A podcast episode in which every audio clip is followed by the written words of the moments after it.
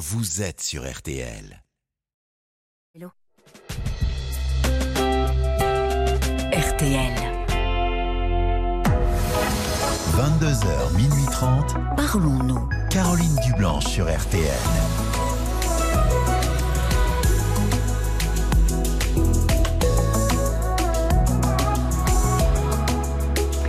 Bonsoir, Caroline Dublanche, heureuse de vous retrouver euh, pour dialoguer avec vous. Et en cette période de rentrée difficile, de ne pas se laisser gagner euh, par le stress, de résister à la pression. Alors après des journées trépidantes, je vous propose une parenthèse le soir sur RTL. Une pause pour ne pas perdre de vue ce qui est important pour vous, pour vous accorder euh, du temps et ne pas perdre trop vite le bénéfice de la pause estivale. De 22h à minuit et demi, l'antenne de RTL est à vous. Tous vos appels sont les bienvenus au 09 69 39 10 11 où Violaine et Paul vont vous accueillir et prendre soin de vous.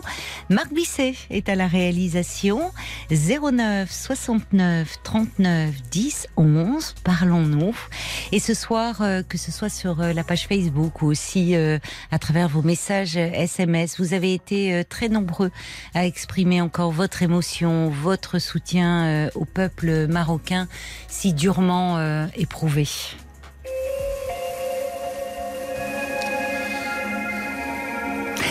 Bonsoir Angélique. Bonsoir. Oh là là, on dirait que vous êtes dans un bocal, Angélique. Ah non, pas du tout. Ah ben là, ça va mieux. Vous vous êtes rapprochés, tout va bien. Tout va bien. On va pouvoir euh, se parler tranquillement. Mhm.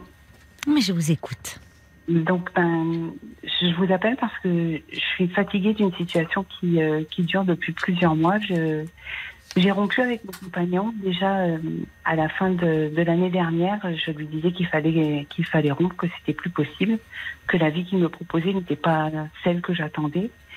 Et, euh, et j'ai malgré tout cédé à, à, ces demandes et je, j'ai essayé de faire à nouveau. de, de, de continuer le couple conformé, mais c'était euh, c'était devenu de plus en plus euh, compliqué. Pourquoi Qu'est-ce qui se passait dans, dans, votre relation?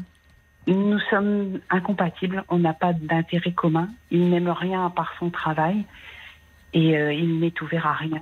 Il est agriculteur, mais la culture lui est totalement inconnue et il ne s'intéresse à rien.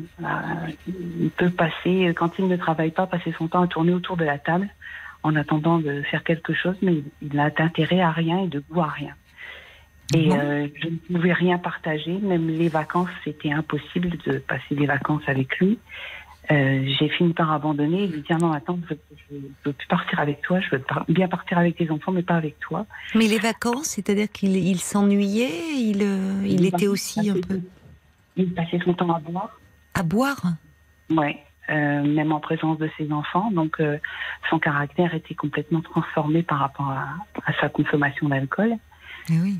Et, euh, et, donc, ça devenait impossible. En plus, les visites, ça le barbait. Donc, il profitait de rien. Il faisait la tête en permanence.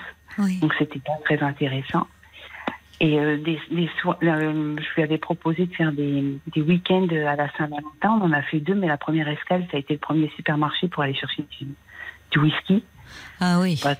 C'est pas très romantique en soi. Et, euh, donc j'ai fini par abandonner toutes les idées et puis euh, à faire mes sorties euh, seule avec ma fille ou seule avec ma fille et les enfants que j'accueille parce que je suis famille d'accueil. Ah, d'accord. Donc lui est agriculteur, vous, vous êtes famille d'accueil. Mais ça. a été dès le début de, de votre relation qu'il s'alcoolisait comme cela ou... Oui, mais j'ai le syndrome de l'assistante sociale. Et, euh, Vous avez le syndrome de De l'assistante sociale. J'ai dû trop regarder euh, Pause Café quand j'étais ah, jeune. avec Véronique Jeannot, elle était délicieuse. c'est vrai, mais bon. C'était un métier. Mais c'est vrai que oui. Ah oui, donc dès le début, c'est pas que la relation euh, qui s'est mis à aller mal. Ouais, vous l'avez toujours connu dans cet état. À certains moments, il il pouvait un peu moins boire mais, euh, mais, mais, pas tant que ça. Euh, le soir, euh, forcément, il me prenait au moins par soir. Pardon, je vous entends mal, il y a un problème de liaison. Il prenait combien de, vous de whisky par soir? Au, au moins quatre. Ah oui. Au moins quatre. Et euh, en fait, le temps du repas, il buvait, il continuait à boire le, le whisky coca. Quoi. Et qu'est-ce qu'il fait Vous dites qu'il est agriculteur, il fait de l'élevage ou il est Non, non, il est céréalier. Ah oui, parce que si dites-moi le matin pour aller traire ou je sais pas quoi, euh, d'accord, oui. Non. Mais il a quel âge cet homme? Il a, il a 42 ans. Et pour lui, il n'est pas alcoolique puisqu'il se lève tous les matins pour aller travailler. Donc, c'est pas un problème. Enfin, il doit quand même. euh, le- il y a des réveils qui doivent être difficiles, hein, j'imagine. Bah, c'est des réveils où il, euh, où il vomit dans le lavabo. C'est ça. quand il se- voilà. Super, Et- la journée non, commence bien. Voilà, mais pour lui, c'est le, café qu'il boit qui ne va pas. Et puis après, quand il boit plus de café, il dit c'est parce que quand il se frotte les dents, euh, ça provoque un vomissement. Quoi. Il est toujours dans le déni, en Ah permanence. oui, mais alors là, massif, oui. Mais alors, euh, depuis combien de temps étiez-vous ensemble, euh, Angélique? Ça fait huit ans. Vous avez tenu huit ans comme cela? Oui, oui. Oui. Surtout quand c'est dès le début de la relation. Qu'est-ce qui fait Ouais. que vous espériez euh, qu'il se soigne, qu'il. euh, J'aurais espéré, mais après, c'est toute une histoire vis-à-vis de moi-même. Hmm, certainement. C'est moi qui n'ai pas, for- qui n'ai pas choisi la bonne personne. Peut-être même que j'ai pas choisi du tout. Comme si C'est-à-dire. euh, c'était le, comme si c'était le premier qui avait pu porter attention sur moi. Qui, je, je pensais que je pouvais pas, je pouvais pas avoir quelqu'un d'autre. Peut-être que c'est quelque chose comme ça, euh, au loin, quoi. Oui, c'est que c'est pas vous qui choisissez, c'est. c'est- c'est- L'impression, Vous aimez, que- enfin, c'est quand on s'intéresse à vous, vous vous accrochez à cette personne. J'ai pas eu une grande expérience amoureuse puisque j'ai été euh, assez jeune, j'étais euh, obèse et euh, j'ai perdu du poids après, mais j'ai pas regagné la confiance qu'on peut avoir quand on a eu une vie amoureuse adolescente. Et ce problème d'obésité a démarré dans votre enfance ou votre adolescence? J'étais plus ronde euh, petite, mais c'était pas c'était pas catastrophique, mais pour autant dans les yeux de de ma mère, c'était inquiétant du fait qu'elle avait elle aussi connu l'obésité. Euh, euh, on m'a mis vite au régime, Oui. mais un régime que ma grand-mère euh, ne respectait pas et me donnait des bonbons en cachette pour me faire plaisir. Quoi. Hmm. Et votre père? Et mon père, mon père euh, portait pas Il plus d'importance que ça euh, à mon ce poids. problème de poids. Et ça a duré combien de temps? Parce que vous dites comment vous, vous avez euh, euh, pris les choses en main, comment vous, vous êtes Bah, sorti de... fait un, j'ai fait un déni euh, très longtemps en disant moi de toute façon euh, j'aime manger, je suis gourmande et puis c'est comme ça et c'est Oui, tout. oui. Et puis un jour j'ai commencé, j'ai perdu du poids après avoir été un peu malade. Et Mhm. puis voyant que j'étais capable de perdre du poids, j'ai continué, mais je suis, j'ai perdu 70 kilos. Euh, Seule, sans aide Seule, seule, sans aide, mais seulement je suis tombée dans un dans un système un peu entre l'anorexie et la boulimie Eh oui. Où je calculais tout ce que je pouvais manger, même le moindre chewing-gum, je calculais. Et D'accord. chaque jour, il fallait faire moins de calories que la- le jour Oui. précédent. Le jour précédent. À, à quel âge ça? Euh, oh, vers, euh, vers 30 ans. 28. Ah, d'accord, Ouais, assez 28, 30 ans. tardivement. Assez tard. Oui, oui, très tardivement. Et j'ai rencontré, après avoir perdu du poids, j'ai rencontré le père de ma fille. Oui. Et, et ça a été le premier homme dans ma vie. Et puis, euh, et puis bah, le couple n'était pas ce qu'il devait être. Donc, euh, Mmh. on s'est on s'est séparés, mais en très bons termes. On n'a Oui. aucun souci. euh, Vous vous êtes je- senti aimé de cet homme? Non, Non. Ah Non. bon? Mais, mais pour autant, on peut. Il a du respect pour moi et j'en ai pour lui. Donc, euh, en Mm. plus, après notre séparation, il a développé la sclérose en plaques. Donc, il est susceptible d'avoir besoin de moi à certains moments. Donc, euh, quand je peux l'aider, je l'aide. D'accord. Donc, et, et vous aujourd'hui, comment euh, comment vous vous voyez par rapport euh, quand le miroir, quelle image il vous renvoie de vous-même? Parce que c'est beaucoup, 70 kilos. Euh, c'est une métamorphose qu'on se reconnaît Oui. plus, même si c'est progressivement. Bah, on se reconnaît plus et même les autres vous reconnaissent plus. C'est ça qui est le plus troublant. Mhm. Moi, je me suis retrouvée face à mon grand-père que je n'avais pas vu depuis euh, des années et euh, j'ai bien vu dans son regard qu'il m'avait pas reconnu. Il est rentré chez mon père et il a dit mais c'est qui euh, cette jeune femme qui était chez toi? Et il dit c'est ta petite fille. Il m'avait pas reconnue. Et euh, je croisais souvent des gens que j'avais connus plus grosses et qui ne me reconnaissaient pas. Il fallait que je parle pour qu'ils reconnaissent ma voix. Mm. Et d'un seul coup, j'étais une inconnue. Vous vous plaisez, vous, aujourd'hui? Pas plus que ça. Pas plus que ça. J'aime ce que, je- ce que je suis personnellement, enfin, sans enveloppe, si vous voulez. La personne que je suis, ma personnalité. Je l'aime et je l'assume. Mais. euh, Comment vous la définiriez, votre personnalité? Je suis quelqu'un de. Enfin, je suis gentille. Je, Mm. je me soucie des autres. J'ai la préoccupation des autres et j'essaye Oui. de faire le bien. Le, même à ceux qui, qui ne me le rendent pas, c'est pas un problème. Je me fiche de savoir si euh, on doit me rendre ou pas. Euh, pour moi, je fais des choses qui me semblent justes et c'est tout. C'est pour ça que vous êtes devenue famille d'accueil? Oh, probablement, oui. Après, ça a été aussi un choix. Euh, c'est quelque chose que j'avais déjà euh, imaginé dans, Mhm. dans ma jeunesse. Mhm. Mais euh, le- choisir ce métier, ça a été aussi euh, la possibilité de, de concilier ma vie de famille et euh, ma vie professionnelle. Ma mère était handicapée depuis que j'avais 13 ans et paraplégique et elle vivait chez moi et ça me permettait d'être tous les jours auprès d'elle. Et puis ça m'a permis toujours qu'est-ce que qu'est-ce que vous avez vécu dans un environnement pesant et lourd? Bah, c'est ni pesant ni lourd, c'est la famille, euh, Ah non, mais oui, mais il y a famille et famille. La famille, ça peut être lourd de toute façon.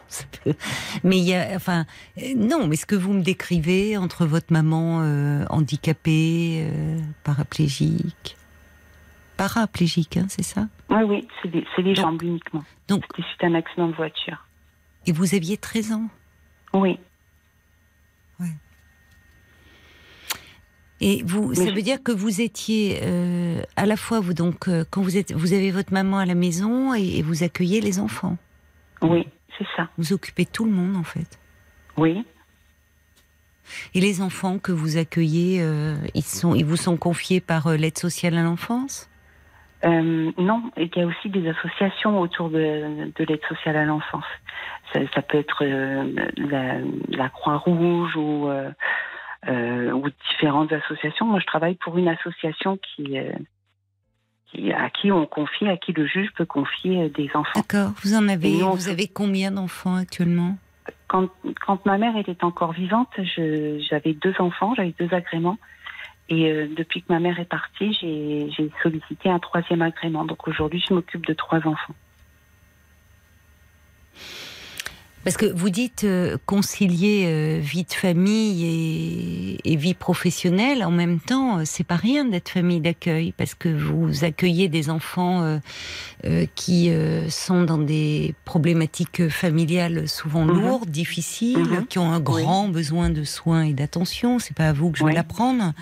Et, euh, et en même temps, euh, justement, quand on, avec les propres enfants, c'est pas évident que chacun trouve sa place. Et pour autant, tout le monde a trouvé sa place. Aujourd'hui, je vous mets au défi, si vous venez chez moi, de vous dire euh, que, que, que vous puissiez dire, bah non, c'est pas une famille, c'est une famille d'accueil. Ils se comportent comme des frères et sœurs. Hmm, tant mieux. Et pourtant, Mais alors, ils se sont avec pas votre- rencontrés euh, jeunes, euh, puisque moi, j'accueille que des adolescents. Oui, pas l'âge le plus facile. Non. Mais alors, dites-moi, mais- quand vous aviez votre compagnon là qui s'alcoolisait, Oui. enfin, il s'alcoolisait, les enfants étaient là. Euh, oui, mais euh, c'était souvent quand euh, ils débordaient souvent quand euh, quand ils étaient couchés. Souvent, j'ai eu peur euh, qu'il y ait euh, il y ait des choses rapportées au, au service et que Mais ça aurait pu, et oui. que ça puisse être préjudiciable pour moi. Mais oui. Mais les enfants sont attachés à moi et moi je les ai toujours défendus par rapport à lui. Il n'y a jamais eu de coup, c'est pas un violent. Mais c'est dans Oui, ses propos qu'il peut être très désobligeant et, Ah bon vis-à-vis d'eux. Oui, sur la fin, il était particulièrement euh, désagréable avec eux. Je peux dire qu'il n'a jamais eu une seule conversation avec eux. Jamais. Et ce qu'il supportait, euh, ce qu'il ne supportait pas, c'est que je donne raison aux enfants. Et que, et lui, pour lui, j'ai fait passer les enfants avant lui. Mais c'était eux qui étaient dans le, dans, dans, dans Oui, le, oui. dans le, le- le côté juste de la chose. Et, et pas lui. Donc moi, je donne raison à celui qui a raison, pas à l'adulte. C'est pas forcément l'adulte qui a raison. En fait, vous étiez très seul pour euh, euh, Oui. vous occuper de, de- parce que c'est vrai que quand on est fam- enfin les familles d'accueil, c'est souvent un des conjoints qui est euh, euh, qui, qui fait ce métier, Mais il faut que l'autre soit euh, Partie prenante. partie prenante, consentant, impliqué, Oui. même s'il a un autre métier par ailleurs. Oui, Or oui, là, en fait, euh, en fait, tout, non. non. Ce que je voulais vous dire, vous avez réagi un peu. Je, je comprends, comme si je voulais pas vous blesser, Angélique, quand j'ai dit vous étiez envi- environnée dans enfin, un contexte très lourd, une mère quand même euh, lourdement handicapée quand elle de son vivant, mais qui était là, dont Mhm. vous deviez vous occuper, des enfants quand même très blessés, un compagnon alcoolique, et vous? Enfin, comment vous Mhm. tenez le coup? En étant là, en étant présente pour eux, en, en me rendant compte que j'apporte quelque chose aux, aux Oui, autres. ça vous fait du bien de vous sentir utile. Ah ben voilà, le mot c'est ça, c'est être utile. C'est ça l'importance dans, dans, dans la vie, dans l'existence. C'est d'être utile à quelque chose, à quelqu'un. Et alors là, le- finalement, vous dites que hum, vous avez pris la décision de vous séparer de, de votre compagnon, donc après huit ans de, de vie commune. Oui. Et euh, donc lui ne, ne souhaitait pas la séparation. Et aujourd'hui, alors quelle est, euh, où en êtes-vous par rapport c'est- vous, avez vous vous êtes séparés quand là de Alors on s'est séparés au mois d'avril peu près. Et euh, mais non on a euh, je, je lui ai dit qu'il devait partir mais je n'ai je lui ai pas mis d'ultimatum. Je, je lui ai laissé le temps de trouver quelque chose pour partir parce que je suis chez moi c'est ma maison. Mais euh, il a fini par trouver une petite maison à- en location. Et il est parti. Et quelques quelques semaines après il m'a dit ben mes enfants parce qu'il a des enfants qui habitent euh, loin Hum, en dehors de la France et euh, qui viennent en vacances. Et comme ils ne viennent qu'une seule fois par an, je lui ai dit, ben écoute, euh, dans ces cas-là, pour, pour le bien des enfants, pour qu'ils puissent être avec les, les enfants que j'accueille, avec lesquels ils s'entendent bien, et qu'ils puissent avoir des vacances agréables, ben, ils n'ont qu'à venir euh, passer les vacances euh, à la maison pendant un mois et demi. Et euh, il me dit, moi, dans ces cas-là, ben, je dis, si, si tu veux, pour ne pas être séparé de tes enfants, ben, tu, tu peux venir euh, à la maison. Quoi. Et je suis on a recommencé euh, à vivre ensemble sans qu'il ne se passe quoi que ce soit, alors que lui espérait, mais que moi c'était terminé. Et il a été odieux pendant toutes les vacances, même face à ses enfants, en m'insultant, en s'alcoolisant, euh, en vous en insultant. étant très, oui, en étant très désagréable, même, et, et particulièrement aussi vis-à-vis des enfants que j'accueille. euh, euh, C'est pas voilà. possible ça. Ça peut pas Non, continuer. Enfin, Ah non, je veux dire, ça, et pas- surtout par rapport aux enfants que vous accueillez. Oui. Et Là- ça, je le supporte pas. Ça, c'est mais, impossible mais pour enfin, moi. mais c'est impossible. Ce Mm. sont des enfants qui ont pu rencontrer des problématiques de cet ordre-là dans leur famille, qui ont pu être retirés à leur famille justement parce qu'il y avait des comportements de ce type. C'est pas pour les retrouver dans une famille d'accueil. hein. C'est sûr, c'est sûr. Et moi, euh, comme je dis, ce ne sont pas mes enfants, mais ce sont mes gamins. Moi, ils font partie de ma famille. Ils font, ils font partie de la famille, c'est comme ça. Et, euh, et, les entendre se faire insulter, c'est juste impossible pour moi. Non, mais c'est pas, même- c'est pas, c'est pas, enfin, c'est, pas concevable. hein. Non. En Et plus, ils ne disent rien parce qu'ils sont attachés à vous, parce que Oui. ils ont peur d'une nouvelle séparation, enfin, qui serait traumatisante. Mais donc, ils Non, non, vivent au pour fond eux, dans un mensonge. Enfin, Eux, ils voulaient hein, la séparation. Ils ne souhaitaient que ça. hein. oui, mais euh, ils n'avaient pas à rentrer dans ça. Ça les concerne pas, les enfants. Non. Ils n'avaient pas à vivre ça. Ça, je suis bien d'accord avec vous. C'est pour ça que j'ai mis fin à la relation parce que c'était trop toxique. C'était trop toxique pour eux et pour et pour moi parce que moi je je, je suis quelqu'un de de- d'assez solaire et, euh, et souriante et euh, je j'ai facilement vers les autres et je commençais à m'éteindre, vous savez comme une- Ah bah, franchement, franchement, euh, Angélique, on s'éteindrait à moi hein, avec tout ce que vous portez. Parce que dans l'histoire, euh, vous prenez grand soin des autres, mais qui prend soin de vous? Et ce enfin les enfants, Non. ma fille? Oui, mais justement, enfin, pardonnez-moi, hein, mais euh, c'est pas le rôle des enfants.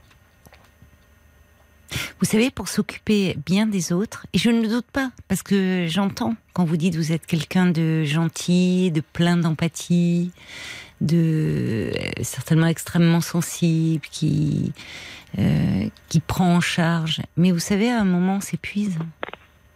On, peut- on ne peut donner que ce qu'on a, Angélique. Vous m'entendez? Vous ne m'entendez plus. Vous êtes là? Non. On vous Allô entend Oui, oui, je vous entends, Angélique. Ah, Moi, je, je ne vous entendais plus. D'accord.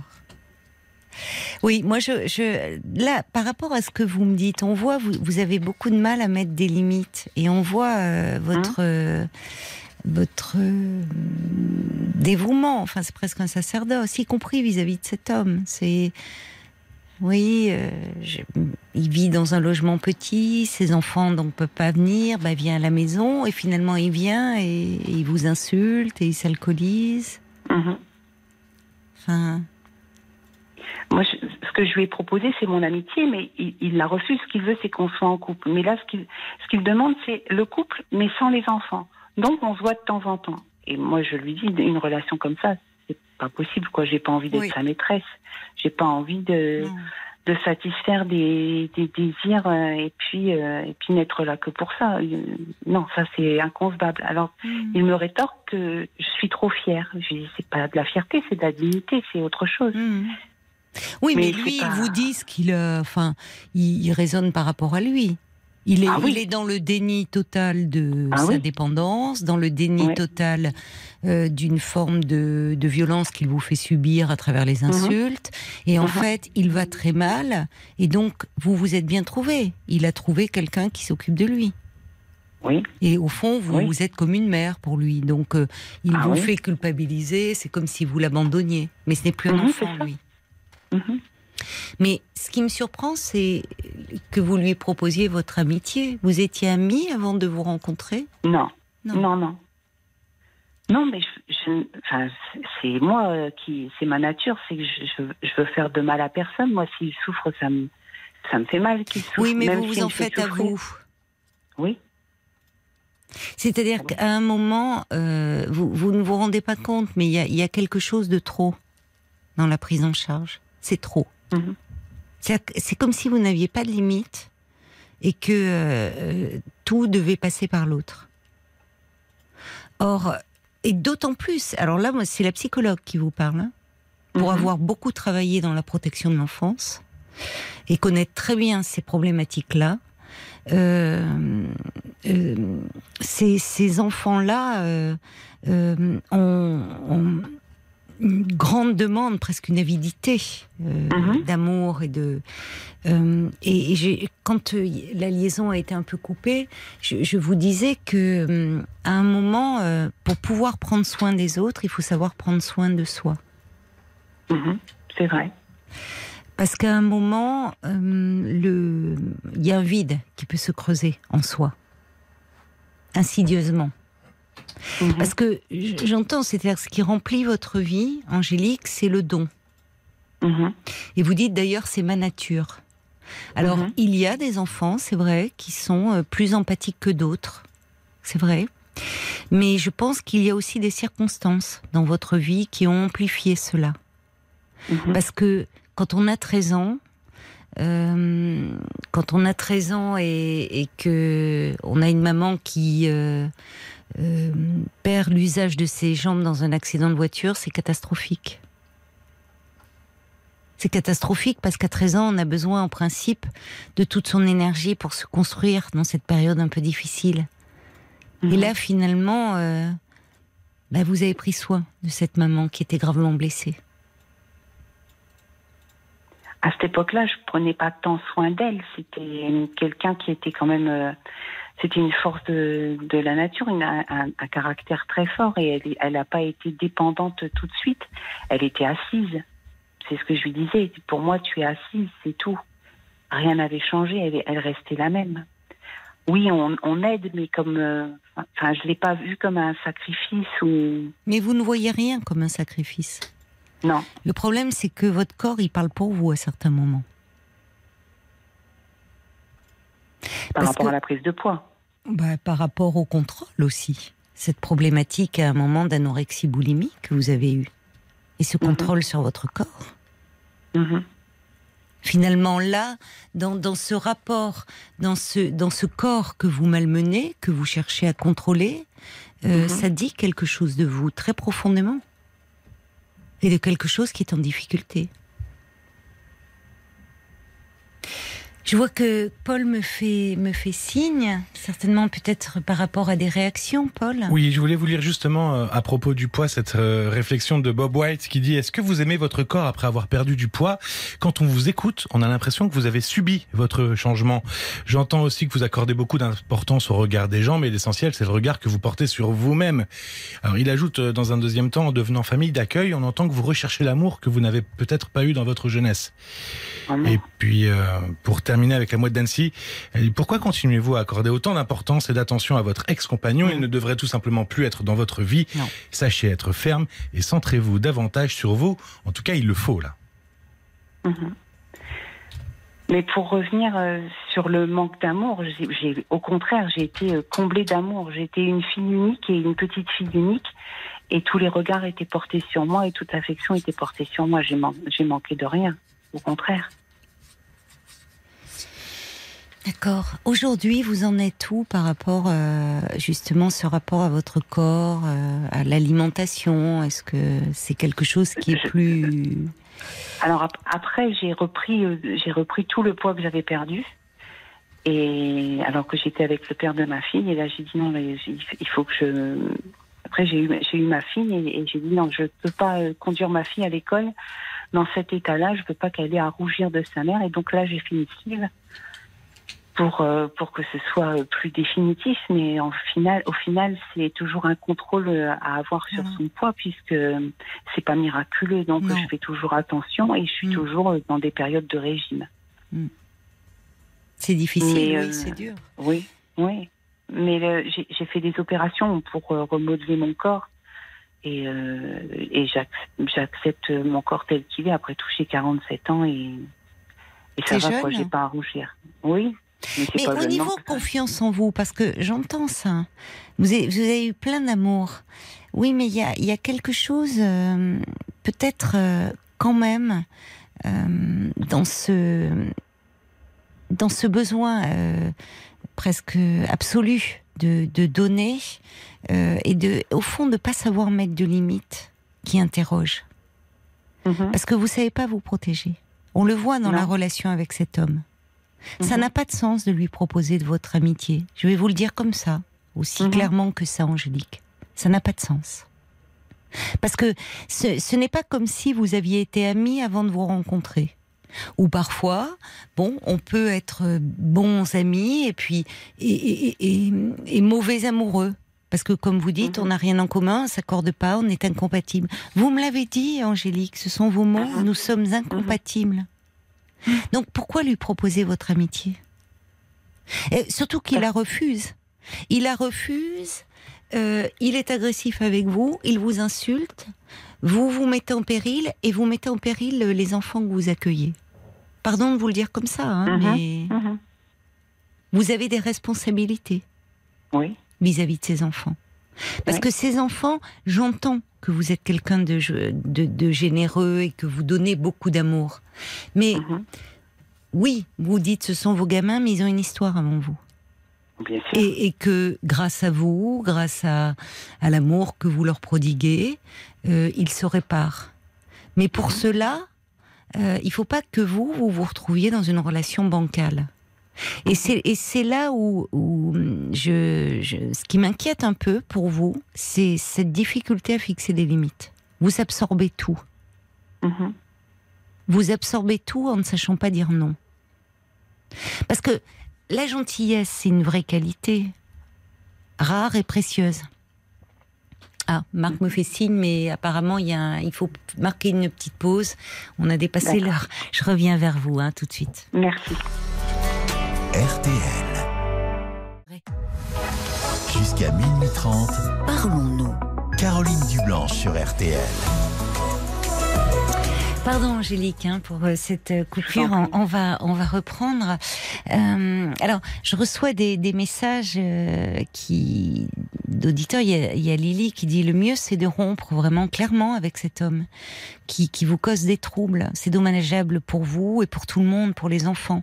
Euh, il y a Brigitte aussi qui dit vous êtes famille d'accueil et c'est pas une situation normale pour ça. Donc vous avez su mettre un terme à votre relation, mais par ailleurs pour vous il faut vraiment mettre une fin définitive à cette relation. Euh, parce que, en fait, il y a votre désir d'aider. Euh, mais vous voyez que ça ne marche pas. Mm -hmm. Il ne vous en est même pas, il ne vous en sait pas gré non. de l'aider. Parce qu'il est dans un déni. Donc en fait, lui, il, est, il vous en veut de l'avoir quitté. Et au fond, pour lui, dans sa problématique, certainement, c'est comme si vous l'abandonniez. C'est pour mmh. ça qu'il est jaloux des enfants dont vous vous occupez. Mmh. Il est resté, lui, comme un enfant. Mmh. Et qui a besoin qu'on s'occupe de lui. Donc, vous avez une réaction très saine en, en un moment en disant c'est plus possible. Et justement, pour vous, mais aussi par rapport, euh, par rapport aux enfants dont vous vous occupez. Vous voyez? Donc, lui, conserver votre amitié, en fait, euh, ça impliquerait qu'il y ait une réciprocité. Or, il attend tout de vous. Mmh. Oui. Donc, il vaut mieux prendre de la distance parce qu'en plus, ce faisant, dans son fonctionnement, il, ça entretient peut-être l'espoir chez lui. Oui. Surtout s'il vient, euh, voyez, vivre chez vous. Et c'est mmh. ce qui peut d'ailleurs peut-être l'amener, parce que vous ne serez plus là, à vous occuper de lui, euh, à demander de l'aide. Mmh. Alors que là, il l'a trouvé auprès de vous qui, mmh. qui est tellement euh, dans la prise en charge. Là, justement, ce soir, avant que, avant que je vous ai au téléphone, euh, il m'envoyait encore des messages, il m'insultait et euh, à la fin, il, me disait que euh, il aurait mieux fait de mourir lors de son accident. Et je lui voilà. pas une chose à dire, etc. Et après, il m'a dit à bientôt entre quatre planches, comme voilà. s'il faisait un chantage au suicide. Exactement. Et, et, et donc, j'ai appelé euh, sa mère pour qu'elle puisse le contacter pour savoir s'il allait bien, puisqu'il ne me répondait plus après avoir dit ça. Et, euh, et puis après, il, il m'a insulté en me disant, mais t'avais pas lieu de, de, de t'occuper de, de ça, de prévenir ma mère, etc. Je vous passe les insultes. Mmh. Et je lui ai dit, mais comme je t'avais dit que la prochaine fois que tu m'insultais, je bloquerais ton numéro, et c'est ce que j'ai fait derrière. J'ai dit, je bloque, oui. je bloque le numéro, et c'est fini. Oui. Au moins, j'ai plus le mal de recevoir des insultes que je mérite pas, parce que je, de, tout ce dont il m'accuse de le tromper, d'avoir trompé, jamais ça ne m'est passé mmh. par la tête. Mmh. Mais c'est comme ça qu'il qu qu me pince, qu'il Oui, me fait mal. C'est ça, vous êtes me- devenu le mauvais objet pour lui. Vous l'abandonnez, vous étiez comme une mère qui, qui finalement le rejette, l'abandonne. Et il joue sur ce ressort puissant qu'est la culpabilité. Et heureusement, vous ne vous laissez pas entraîner là-dedans. Parce que vous parlez d'accident à vous, qui avez eu euh, euh, ce, ce drame dans votre vie, de votre mère qui a eu un accident. Enfin, vous voyez, c'est totalement déplacé. Il ne pense pas à Ah vous. Parce qu'il va mal, hein, il va très mal. Mais Oui. vous avez, vous, vous avez suffisamment, vous, vous en faites votre métier. Et j'entends que c'est un ressort puissant chez vous de vous sentir utile et de réparer ces enfants qui en ont bien Mhm. besoin. Mais vous savez, je me dis qu'il y a peut-être aussi quelque chose à réparer chez vous, qui est Mhm. encore un peu méconnu de vous. Ouais. Parce que quand on attend ce besoin, qui a un moteur, c'est, je- j'entends, hein, ça fait du bien de s'occuper des autres, parce que Mhm. ça, c'est gratifiant aussi. Mhm. Mais parfois, c'est parce que euh, derrière, il y a, y a des fragilités. Et il y a, parfois, on s'occupe des autres comme on aurait aimé que l'on s'occupe de nous. Là, pour ça, non, pas du tout, parce que vraiment, Oui, j'ai mais- vraiment été choyée. Mais oui, mais moi, moi, aussi, je- euh, oui, mais J'ai été aussi élevée dans, dans le culte des, des, des gens bons. Euh, mon grand-père, ma, ma grand-mère, me l'a tou- mon arrière-grand-père, ma grand-mère me l'a toujours euh, raconté comme un homme euh, d'une gentillesse extrême, euh, qui s'est extrêmement bien comporté pendant la guerre. Ma grand-mère était elle aussi une femme qui avait le cœur sur la main, et, et comme une tradition qu'on doit poursuivre, on doit, on doit faire honneur à ses aînés. C'est quelque chose que je veux perdurer, quoi. Oui, très bien pour cette transmission de valeurs familiales. Mais euh, être la bonté, euh, c'est pas l'abnégation totale. Hein Or vous, euh, je, vous me dites quand même que jusqu'à 30 ans, vous dites d'ailleurs, cet homme, vous l'avez pas choisi. Euh, vous vous êtes laissé euh, choisir. C'est comme si vous êtes finalement une image de mère, parce qu'il y a une image de mère très forte chez vous, mais vous, en tant que femme, vous n'existez pas. En tout cas, pas Oui. suffisamment. Oui. Et Je votre rapport avant au tout corps être une maman. Bah oui, mais enfin, euh, il y a de la place peut-être pour autre chose et pour d'autres désirs. hein. Enfin, vous voyez, vous pouvez Oui. être une, et vous l'êtes certainement, euh, dans cette dimension maternelle qu'on entend très fortement chez vous. Mais Mhm. ça laisse en friche plein d'autres choses dans votre personnalité. Comme si être une femme, c'était être une maman. Et d'ailleurs, Oui. vous étiez la maman, certainement, de cet homme. Et c'est Mhm. pour ça qu'il vous reproche aujourd'hui tout ça. Et moi, je me dis, vous avez 47 ans, je me dis, c'est là où je pense qu'il y aurait d'autres choses à explorer. Et dans votre rapport au corps, il y a quelque chose de cet ordre-là. Dans le fait de, au fond, euh, c'est comme si vous aviez gommé la femme en vous. Oui. Et vous avez été élevé, j'entends, par des personnages forts. De, de, Mhm. de, de votre grand-mère, votre mère, qui ont dû, qui vous ont choyé, me dites-vous. Je m'interroge Mhm. sur leur parcours en tant que femme, parce que sur le la féminité, sur le fait, enfin, le fait d'être une femme, d'être un individu qui donne, qui, euh, qui- où on entend cette dimension maternelle, mais c'est comme si vous, vous, vous, vous, vous étiez, un- vous n'aviez pas développé cet aspect-là. Et il y a peut-être quelque chose là-dessus. Mhm. C'est ce que dit Brigitte. Si vous reveniez vers vous, maintenant que vous avez pris cette décision de vous séparer, avec une aide peut-être, pour faire de la place à d'autres désirs, et ça n'enlèvera rien à la maman euh, que vous êtes. hein. Mais aujourd'hui, j'ai peur, en- euh, si un, un autre homme arrivait dans ma vie, Hmm. qu'il euh, fasse basculer ma, ma façon d'être avec les enfants, mon, mon, ma façon de les élever. J'ai un Mhm. mode éducatif qui ne convient pas forcément à tout le monde. Moi, ils ont beaucoup de liberté, il y a beaucoup d'écoute, il y a beaucoup de discussions autour d'eux. Le rythme, c'est beaucoup eux qui le font dans la maison. Euh, je, je me fiche pas mal de regarder les actualités à 20h le soir. Euh, s'ils ont envie de parler, on parle. Et s'ils ont envie de s'exprimer à 23h, eh ben, on les écoute. Et, euh, et ça, euh, mon ex-compagnon ne le supportait pas, le père de ma fille ne le supportait pas non plus. Vous avez du mal à mettre des limites. Oui. Et, Oui. et pourtant, c'est important pour soi-même, mais aussi pour les autres et dans l'éducation.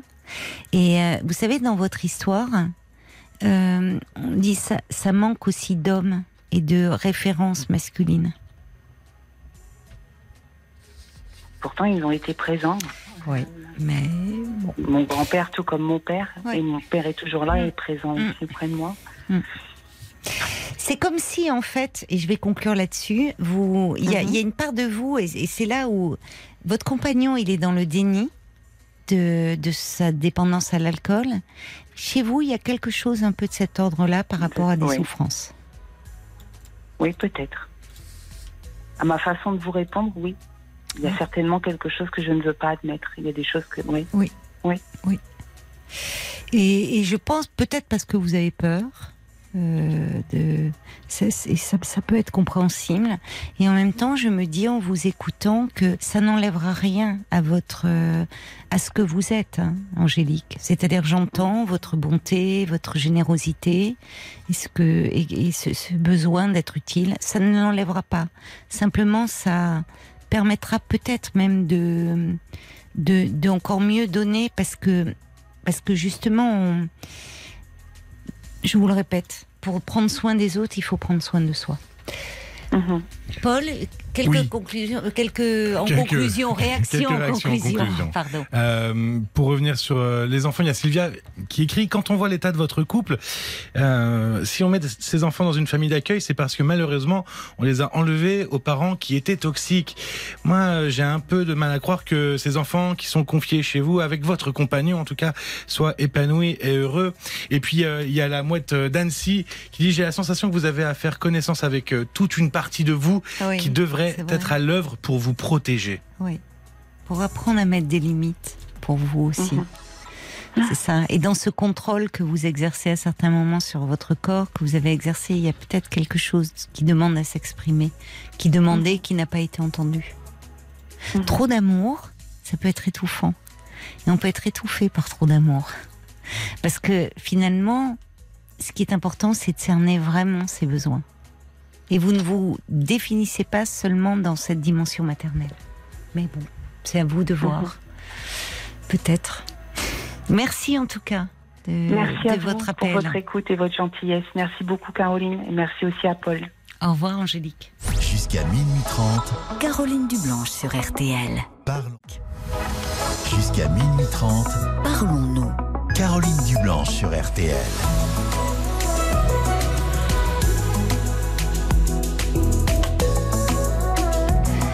09 69 39 10 11, c'est le standard de Parlons-nous que je vous invite euh, à appeler jusqu'à minuit et demi. Et c'est le numéro qu'a composé Fabrice qui est avec nous. Bonsoir Fabrice. Oui, bonsoir Caroline. Bon- et puis, bonsoir. avant toute chose, avant toute chose, un grand bravo et un grand merci pour euh, la qualité de l'émission. vous êtes gentil Euh, comme tout. À, à- à vous, euh, Caroline, également Violaine et Paul, qui ont été mes deux interlocuteurs précédents. Ah, bah c'est Et un gentil. grand merci, un grand merci également à tous les, les auditeurs qui appellent pour leurs problématiques, parce que euh, c'est en fait une des raisons qui m'a poussé à, à appeler. En fait, j'ai hésité d'appeler et Oui. finalement je, je, je l'ai fait. Alors, Bah, en- merci en- en parce gros, que c'est c'est vrai que euh, il faut un certain courage pour appeler et, euh, et c'est vrai que bah, vos témoignages euh, aident souvent d'autres personnes qui n'osent pas toujours appeler mais qui se retrouvent. Voilà, tout à fait. Et je me suis dit pourquoi pas tenter Bah, le pas bien. parce que euh, en fait, en gros, euh, c'est plus un témoignage. Oui. C'est plus un témoignage que je vais apporter. Euh, pourquoi? Parce que j'ai pris la décision, en fait, de retourner voir un psychiatre et d'effectuer une psychothérapie.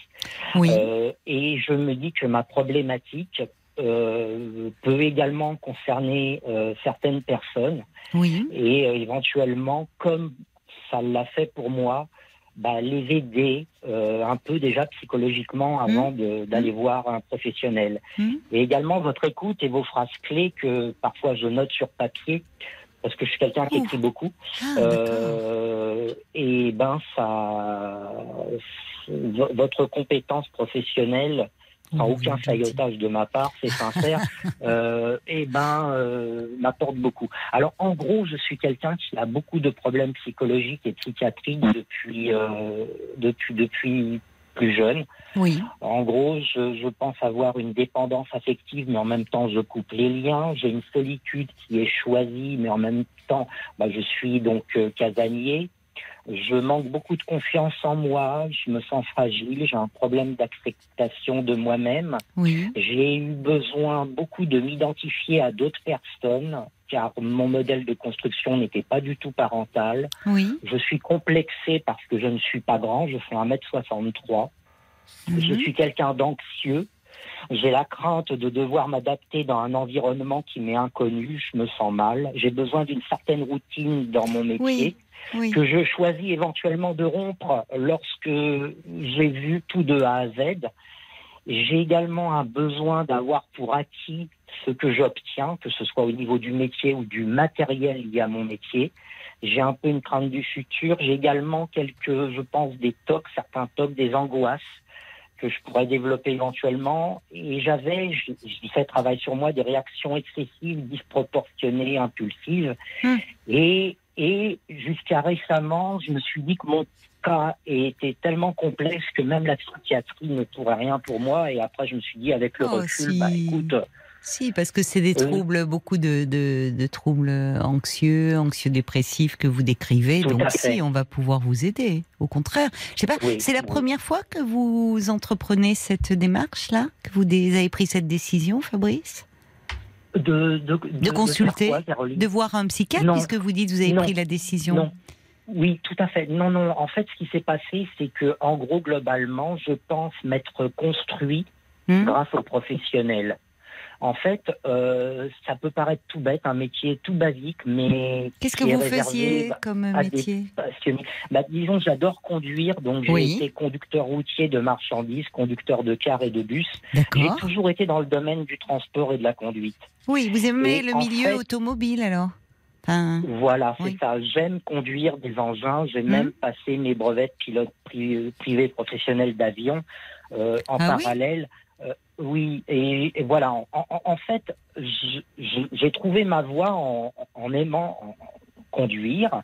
Et donc, bah, j'ai passé un CAP de conducteur routier. J'ai Oui. évolué. J'ai après, quand j'ai eu 21 ans, j'ai passé mon transport en commun. J'ai conduit des cars et des bus. Une des problématiques, effectivement, c'est que hum, j'aime beaucoup conduire, mais j'ai besoin du regard des autres. J'ai besoin que les autres voient ce que vient. Donc en fait, c'est pour ça que je voulais transporter des gens aussi. C'était pour Ah, essayer de oui. les conduire le mieux possible. J'ai également un côté perfectionniste. Je ne supporte pas le côté euh, les écarts euh, dans tous les sens du terme.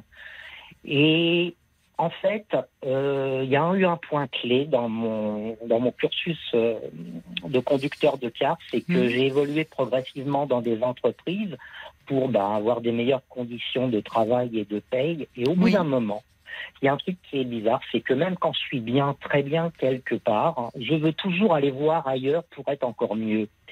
Et Mhm. pendant un moment, je me suis dit, mais pourquoi pas essayer de conduire un métro alors Oui. j'ai fait, donc ça, ça remonte à 1999, donc j'ai passé les, les, les- les tests et tout. Pour moi, c'était difficile. Pourquoi? Parce que souvent, j'ai été rabaissé dans mon enfance, que j'étais bête, pas intelligent et tout. Je me suis battu pour euh, Mhm. réussir, même si c'est pas grand-chose par rapport à des conducteurs euh, de train SNCF ou autres, hein, parce que c'est que trois mois de formation.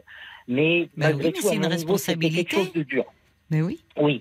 Et, et ce qui s'est passé, c'est que bon, j'ai réussi les tests. Oui. Et euh, avant de rentrer en formation, euh, un des responsables nous a dit une phrase du genre écoutez, vous allez être 12 en formation, mais les 12 ne réussiront pas.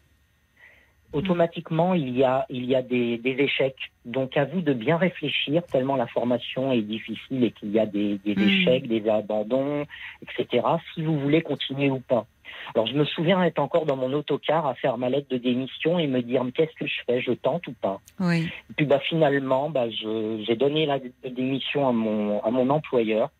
Avant d'avoir tenté. qui a- Non, après, ah, oui, excusez-moi, j'ai pas été clair. C'est après avoir réussi les tests de Ah, sélection d'accord. et avant oui. de rentrer en formation qui dure trois mois en fait. Oui, En oui. fait, j'avais réussi euh, les, les étapes de, de, de sélection euh, pour, euh, pour être admis en formation. Mhm. Mais on nous a prévenu que pendant la formation qui durait trois mois, elle était tellement en fait euh, sélective Oui, que euh, ben il y avait automatiquement euh, généralement des échecs quoi. d'accord. Voilà. Euh, et donc bah, j'ai remis ma lettre de démission à mon employeur. Et Alors, puis, vous allez nous on raconter la, la suite de votre parcours professionnel, mon cher Fabrice, après les Oui. infos. D'accord On va marquer une bien. pause. Ne raccrochez pas, hein, tout de suite. 22h, minuit 30. Parlons-nous. Caroline Dublanche sur RTL.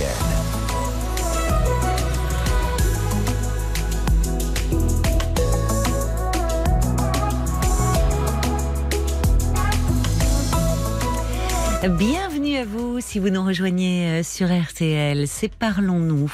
Une respiration en début de nuit euh, pour faire une pause bien méritée après une journée bien remplie, sûrement. Alors de 22h à minuit et demi, l'antenne de RTL vous appartient. Je vous invite à nous passer un petit coup de fil au 09 69 39 10 11 pour me confier euh, ce qui vous soucie. Et à tout moment, vous pouvez euh, vous joindre à nous pour apporter votre soutien par téléphone 09 69 39 39 10 11.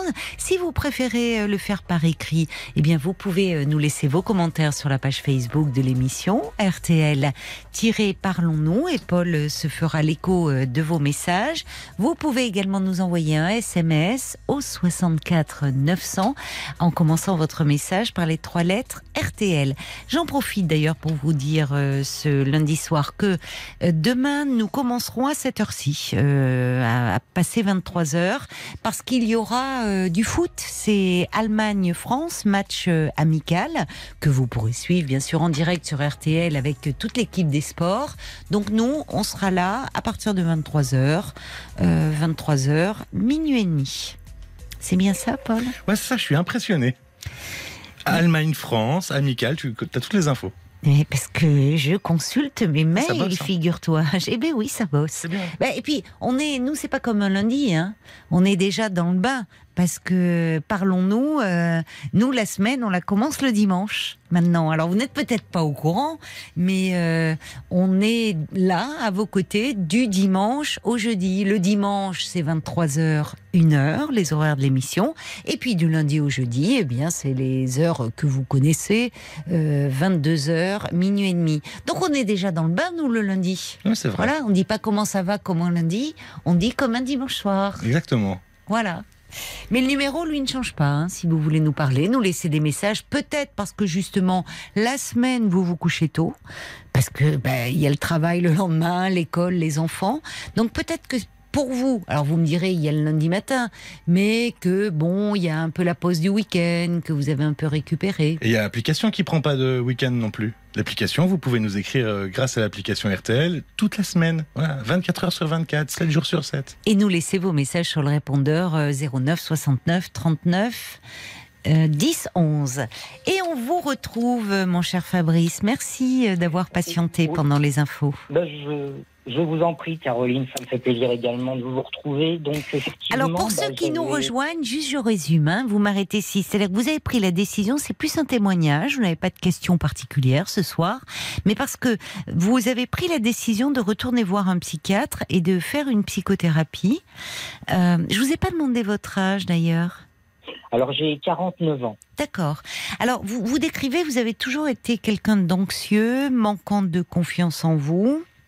Euh, Oui. Et euh, vous nous parliez donc, euh, vous étiez conducteur, routier, vous aimiez beaucoup euh, conduire, mais aussi avoir le regard des autres. Donc c'est pour ça que vous conduisiez des bus, euh, conducteur euh, de, enfin. Et là, vous vous êtes dit pourquoi pas le métro? Et vous avez fait une formation fait. de trois mois où vous avez été reçu. Et alors vous nous expliquez que vous étiez en train de donner votre démission du coup de, de conducteur de car, j'imagine.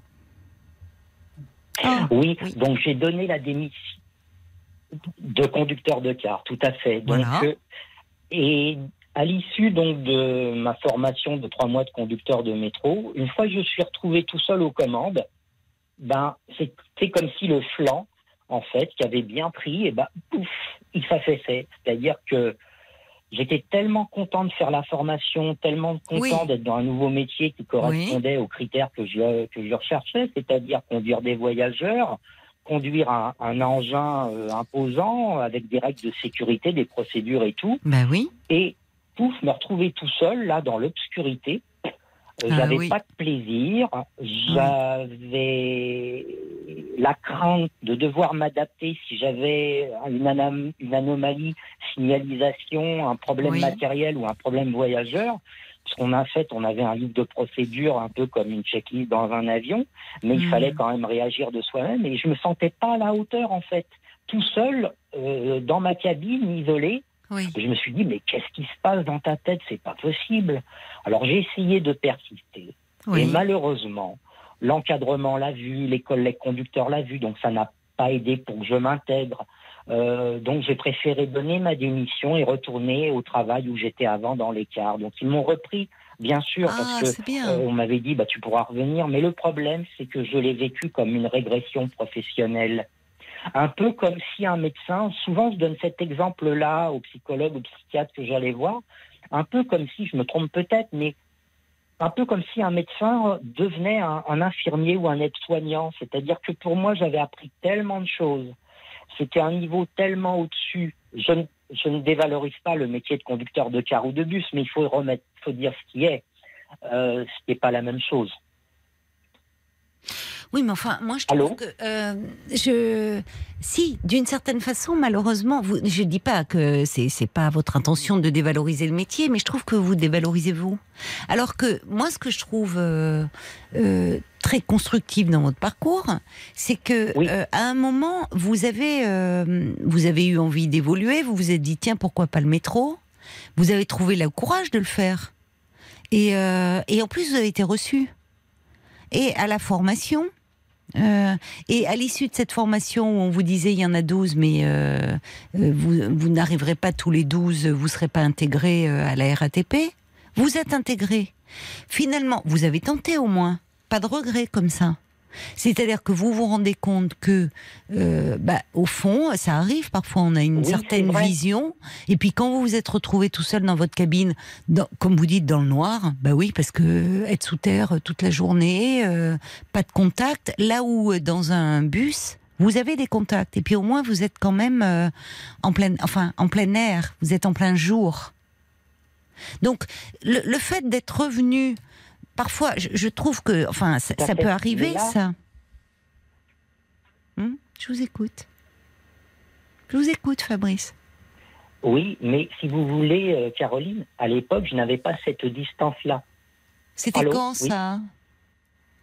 Allô, vous m'entendez? Ah oui, moi je vous entends, mais j'ai l'impression que vous, vous avez un petit souci. Parce qu'il y a des gros blancs. En, en deux, en deux. Alors, c'était Euh, en non. 2000 combien? Oui, là, est-ce que vous m'entendez Ah oui, actuellement mais on vous entend, non Il n'y a pas de souci. C'était dans les années euh, 2000. D'accord. Ah d'accord, très bien. Oui, c'était dans les années 2000. J'ai démissionné en août 2000, Hmm. en fait. Et aujourd'hui, alors, Et vous êtes. si vous, voulez, à dans- l'époque, euh, Oui. j'avais pas ce, ce recul que je peux avoir maintenant. Donc aujourd'hui, vous êtes conducteur Alors de car en fait, depuis depuis cette euh, ce que j'avais considéré comme un comme échec, j'ai non non non. En fait, j'ai arrêté le métier. En fait, j'ai arrêté le métier et là, euh, mon désir, c'est de retourner dans le transport de marchandises, en fait. Mais euh, là, c'est pareil. Je répète certains scénarios, c'est-à-dire que au bout d'un moment, bah, je démissionne. Mhm. Et c'est pareil avec ma vie affective. C'est-à-dire que c'est un peu comme s'il y avait un parallèle entre les deux. Mhm. J'ai eu euh, plusieurs petites amies Mhm. et souvent, c'est moi qui arrête la relation, en fait. Parce qu'au bout d'un moment, je ne sais pas si le mot est comme ça, que je me lasse ou est-ce que je suis vraiment amoureux ou pas. Et en fait, il y a une répétition, en fait. Il y a une répétition dans ma façon de faire. Et Oui, vrai, qui est paradoxal, après, euh, qui- qui est travail, oui. euh, J'ai essayé de rebondir sur autre chose. Hmm? C'est que j'ai essayé de rebondir en passant euh, mes, mes diplômes de moniteur auto-école et poids lourd, mais euh, ça me convenait pas. Ça me convenait pas parce que c'est pas moi qui conduisais, parce que j'avais parfois des publics avec lesquels je devais m'adapter, et euh, c'était pas, si vous voulez, euh, l'humain, c'est pas pareil que le matériel. Comme quand on conduit, il faut s'adapter Ah bah ça, c'est sûr, que si vous transportez des humains, c'est pas comme des marchandises. Oui. de trop rigide pour pouvoir m'adapter. Alors, euh, d'ailleurs, pour quelqu'un, je disais, c'est un peu, euh, c'est le paradoxe. C'est-à-dire, vous dites que vous aimez bien une certaine forme de routine, un cadre qui vous sécurise, mais en fait, aussi bien sur le plan affectif que professionnel, à un moment, vous arrêtez. Comme si l'ennui vous gagnait. On a un souci avec votre ligne, Fabrice. J'ai l'impression qu'il y, a- y un léger décalage. Vous, m'entendez? J'ai l'impression que Ah. vous m'entendez avec un décalage dans les réponses. Vous êtes là? Fabrice, est-ce que vous êtes là? Il est plus là. On a un souci avec la ligne de Fabrice parce qu'en fait, euh, c'est vrai qu'il y a, y y un décalage en longtemps, comme si la liaison était à l'étranger et, et, et c'est pas le cas. Fabrice, est-ce que vous êtes là? Oui, je vous entends bien là, fort et clair. Est-ce que c'est pareil de votre côté? Ben oui, mais il y a, il y a des grands blancs souvent. euh. Oui, j'ai remarqué aussi. Bah écoutez, là j'essaye de ne plus du tout bouger. Bon, alors tant mieux. Euh, la radio est bien sûr coupée, tout ça. Oui. Alors oui, euh, je ne sais pas si vous avez entendu ou si la ligne était déjà coupée. Quand je vous disais, il y, a, il y a un paradoxe. Vous qui aimez une certaine forme de routine, ça vous sécurise, quelque chose un peu ritualisé, un cadre. Eh bien, quand euh, finalement l'ennui vous gagne, vous démissionnez. C'est pas rien de démissionner. Vous Non, pourriez c'est avoir, c'est pas rien. Et c'est comme dans votre vie affective. Vous vous vous vous rompez à un moment. Oui, je romps. Alors est-ce que c'est parce que alors par rapport au travail, parfois je démissionne parce qu'il y a des aspects en fait qui, qui me gênent. Euh, là, par exemple, pour le travail que j'avais, euh, j'étais conducteur routier en citerne, en, comment euh, un des derniers emplois qui m'a beaucoup plu hein, d'ailleurs. hein. J'étais conducteur routier euh, en citerne. euh, je faisais la France plus un peu euh, comment l'Europe limitrophe, Belgique et Hollande. Et ce qui me gênait, c'était de changer euh, de, de citernes souvent et de devoir m'adapter à de nouvelles citernes, nouveaux, nouveaux systèmes, etc. Moi, j'aime bien avoir mon matériel à moi, voyez-vous. J'aime bien avoir m'approprier les choses en fait. Et euh, ce qui est paradoxal, c'est que faudrait presque que j'ai un métier où je fais presque toujours les mêmes parcours parce que j'ai la, la crainte parfois de devoir m'adapter à trouver des clients. Oui, mais à alors me perdre. paradoxalement, vous pourriez justement rester dans un emploi même s'il ne vous plaît pas. Ben, vous, vous démissionnez et donc quand on démissionne, il faut s'adapter à un nouveau poste. Oui, parce que j'ai toujours l'espoir de trouver quelque chose qui Oui, correspondrait quasiment intégralement à mes critères. D'accord. Vous Et- restez euh, comme un éternel jeune homme euh, qui a envie de, de progresser et d'avancer. Oui, oui. En tout cas, toutes les raisons que vous invoquez là ce soir, euh, euh, où il y a, il y a cette anxiété quand même qui est un peu envahissante, ce manque de confiance en vous, ce sont euh, de- de- de- des raisons parfaitement euh, fondées, légitimes pour entreprendre une psychothérapie. Quand vous Tout dites oh je me demande, peut-être que non, ça sert à rien, même la psychiatrie ne peut rien pour moi, c'est même pas la psychiatrie, c'est la psychothérapie. C'est-à-dire qu'il euh, est, important de, renforcer un peu euh, votre confiance en vous, l'image que vous avez de vous-même. Et vous me parlez de ces phrases euh, que vous avez entendues, je ne sais pas à quel moment d'ailleurs, ou finalement qui vous rabaissaient, qui vous dévalorisaient. Oui, dans l'enfance. Et en fait, il y a une chose que j'ai pas dit, euh, Caroline, je pense, c'est que actuellement, je suis sous antidépresseur Oui, et, et, euh, j'ai des antidépresseurs depuis, en fait, euh, de façon en dents de scie. Parfois, j'en prenais pas, mais depuis ma, ma démission euh, à la RATP au métro, en fait. Et parce que j'ai eu du mal à, à rebondir. Hum. Et euh, j'ai même eu envie de me, me suicider. Ça, je ne l'avais pas dit quand euh, quand j'avais quitté la, la RATP puis que je me retrouvais là dans les dans les bus, les cars et que je je me suis dit mais qu'est-ce qui se passe?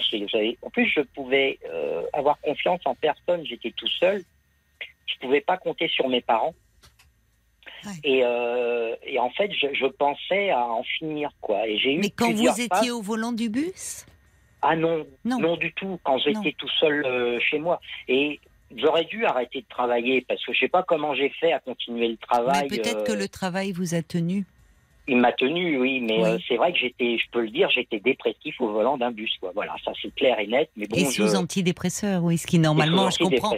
Non, mais avec- à moi, vous pouvez le dire, mais c'est vrai que normalement, euh, il y a certains antidépresseurs où effectivement, euh, il valait mieux que que vos patrons, vos employeurs ne le sachent pas, Tout à fait, oui. parce que c'est pas très compatible. Mais bon, Non. il valait à, à choisir entre deux mots. Si à ce moment-là vous aviez des idées suicidaires, bah il valait mieux et vous avez raison de prendre un traitement pour soigner ce problème de, de grave dépression qui aurait pu vous amener à commettre un geste fatal. Voyez, plutôt que, que de continuer comme ça. Et qui, à qui avez-vous demandé de l'aide À votre médecin traitant? Alors en fait, j'étais complètement perdu. Donc à l'époque, j'ai dit on va aller voir un médecin traitant. Oui. On va bien. appeler tes parents, tout ça. Donc euh, bon, elle avait fait quand même des bonnes démarches. Mon père était venu, mais il se sentait impuissant, quoi. Euh, Oui. Donc il est resté la matinée, puis il est reparti après. Moi, il fallait que j'aille travailler l'après-midi, euh, faire mon service de bus. Mhm. Euh, sinon, ben, je suis allé voir euh, un médecin qui m'a donné euh, un médicament, je me rappelle plus le nom. Et puis par le biais de, quand j'avais démissionné de la de la régie, euh, comment, on m'avait donné la liste d'un d'un CMP. Oui. Euh, et c'est là en fait que j'ai que j'ai je suis allé voir euh, donc une psychologue qui m'a suivi pendant quelques années et parallèlement j'ai pris des, des antidépresseurs. Oui. Et si vous voulez, depuis cette période-là, je suis en dents de scie, comme, comme, comme en dents de scie entre des périodes où je vais bien, moins Oui. bien, des périodes où je prends des antidépresseurs. Euh, je suis allé voir parfois quelques psychiatres, Mhm. mais ça durait une séance. Parfois, je, je me disais, bah, écoutez, je vais prendre bientôt la retraite. Donc à chaque fois, j'avais, je me retrouvais devant des portes qui se Ah fermaient. oui. Oui. Et euh, Ça va pas. puis c'est un peu comme si c'est moi qui testais les psychiatres dans le sens où j'en faisais plusieurs pour essayer de trouver celui qui éventuellement me correspondrait le mieux Mhm, par rapport à la comprends. façon dont il parlait, Vous par avez- rapport à son physique aussi, tout ça, tout, tout un ensemble, Oui. beaucoup dans le dans l'image. Et et puis bah là, Et là, euh, vous avez 49 choisi quelqu'un? Là, vous avez trouvé quelqu'un euh? Non, pas encore, parce qu'en fait, là, je me suis dit, écoute, Fabrice, euh, tu as démissionné de ton emploi. Hmm. Bon, j'ai un peu d'argent de côté, donc je peux faire ça. C'est là que Oui. je me suis mis euh, des étapes. Hmm. Donc la première chose, c'est bon, mon père qui, qui va me- qui me doit un peu d'argent, donc ça va rentrer un peu aussi. Mhm. Ensuite, euh, je vais donc euh, là, j'ai relevé des, des noms de psychiatres. Euh, je vais les contacter. Je vais les contacter, mais j'attends que l'argent rentre un peu parce que même Ils si j'ai vous un peu feront une feuille hein, d'ass- d'assurance maladie, hein, un psychiatre. oui, tout à fait. Oui. Parce que ce que je crains, c'est que je tombe sur un psychiatre qui délivre uniquement des médicaments, mais qui ne fasse pas de psychothérapie. Ah, mais il Auquel fera pas les il deux. Il, voilà, il fera peut-être pas les deux. ah, il Bon. faudra que j'aille voir un psychologue dans le privé. Parce Ça dépend. que Vous pouvez voir un psychiatre aussi qui fait des thérapies. Il faut dem- demander à votre médecin traitant finalement. Parce que là, peut- en fait, je suis allé le la voir, mon, mon, mon médecin traitant, donc euh, j'y ai euh, justement demandé une ordonnance Ouais. pour euh, aller au CMP Hmm. de ma ville. Mais le problème, c'est que la psychiatrie étant le parent pauvre de la médecine, Oui. euh, eh ben, voilà, ils n'ont pas de psychiatre dans ma ville, donc je suis en attente. Donc je vais être obligé. Là, Vous avez de- des idées suicidaires toujours ou pas? Alors la dernière que j'ai eue, euh, oui, c'était dans la semaine. Enfin, mais c'était un flottement. Mais en fait, ce qui se passe avec moi, c'est que c'est bizarre. C'est parce que je pense pas que je serais capable de le faire. Pourquoi Oui, mais il faut en parler à Parce votre que médecin. pour moi, pour moi, me suicider, même si ça me permettrait quand j'ai pas d'issue, il faudrait que ce soit instantané et sans douleur. Or, lorsqu'on ne connaît pas les doses létales des différents médicaments, et c'est tout à l'honneur Oui, mais enfin, vous y pas pensez quand même. Vous y pensez quand même. Mais, Donc Fabrice, euh, Fabrice, je pense quand même qu'il faut voir votre médecin traitant et euh, euh, lui demander, en parler et qui vous aide à trouver quelqu'un. Mais- Parce que là, vous n'avez fait- plus d'activité. euh, je, je pense que ça serait quand même important, même si j'entends que bon, parfois ça vous traverse l'esprit, mais que heureusement la peur de souffrir vous retient, et c'est très bien. Euh, mais ça serait quand même bien de, de voir votre de voir votre médecin et Ouais. qu'il vous donne les coordonnées de, de quelqu'un. Oui, il y a Bob White qui dit hein, pour une personne qui prétend avoir un manque de confiance en vous, quand on voit euh, votre parcours, vous avez toujours su rebondir. Donc ne vous dévalorisez pas comme ça. euh, Vous êtes euh, sur la bonne voie. Il y a Nathalie qui dit j'entends beaucoup de jeux dans votre discours. Vous avez vraiment besoin de reconnaissance et aussi d'écoute. J'espère que vous aurez l'apaisement, la reconnaissance professionnelle que vous souhaitez tant. Travaillez sur votre estime parce que vous le méritez. Faites sauter tous les barreaux, respirez. On a un peu l'impression que vous êtes en apnée, Fabrice.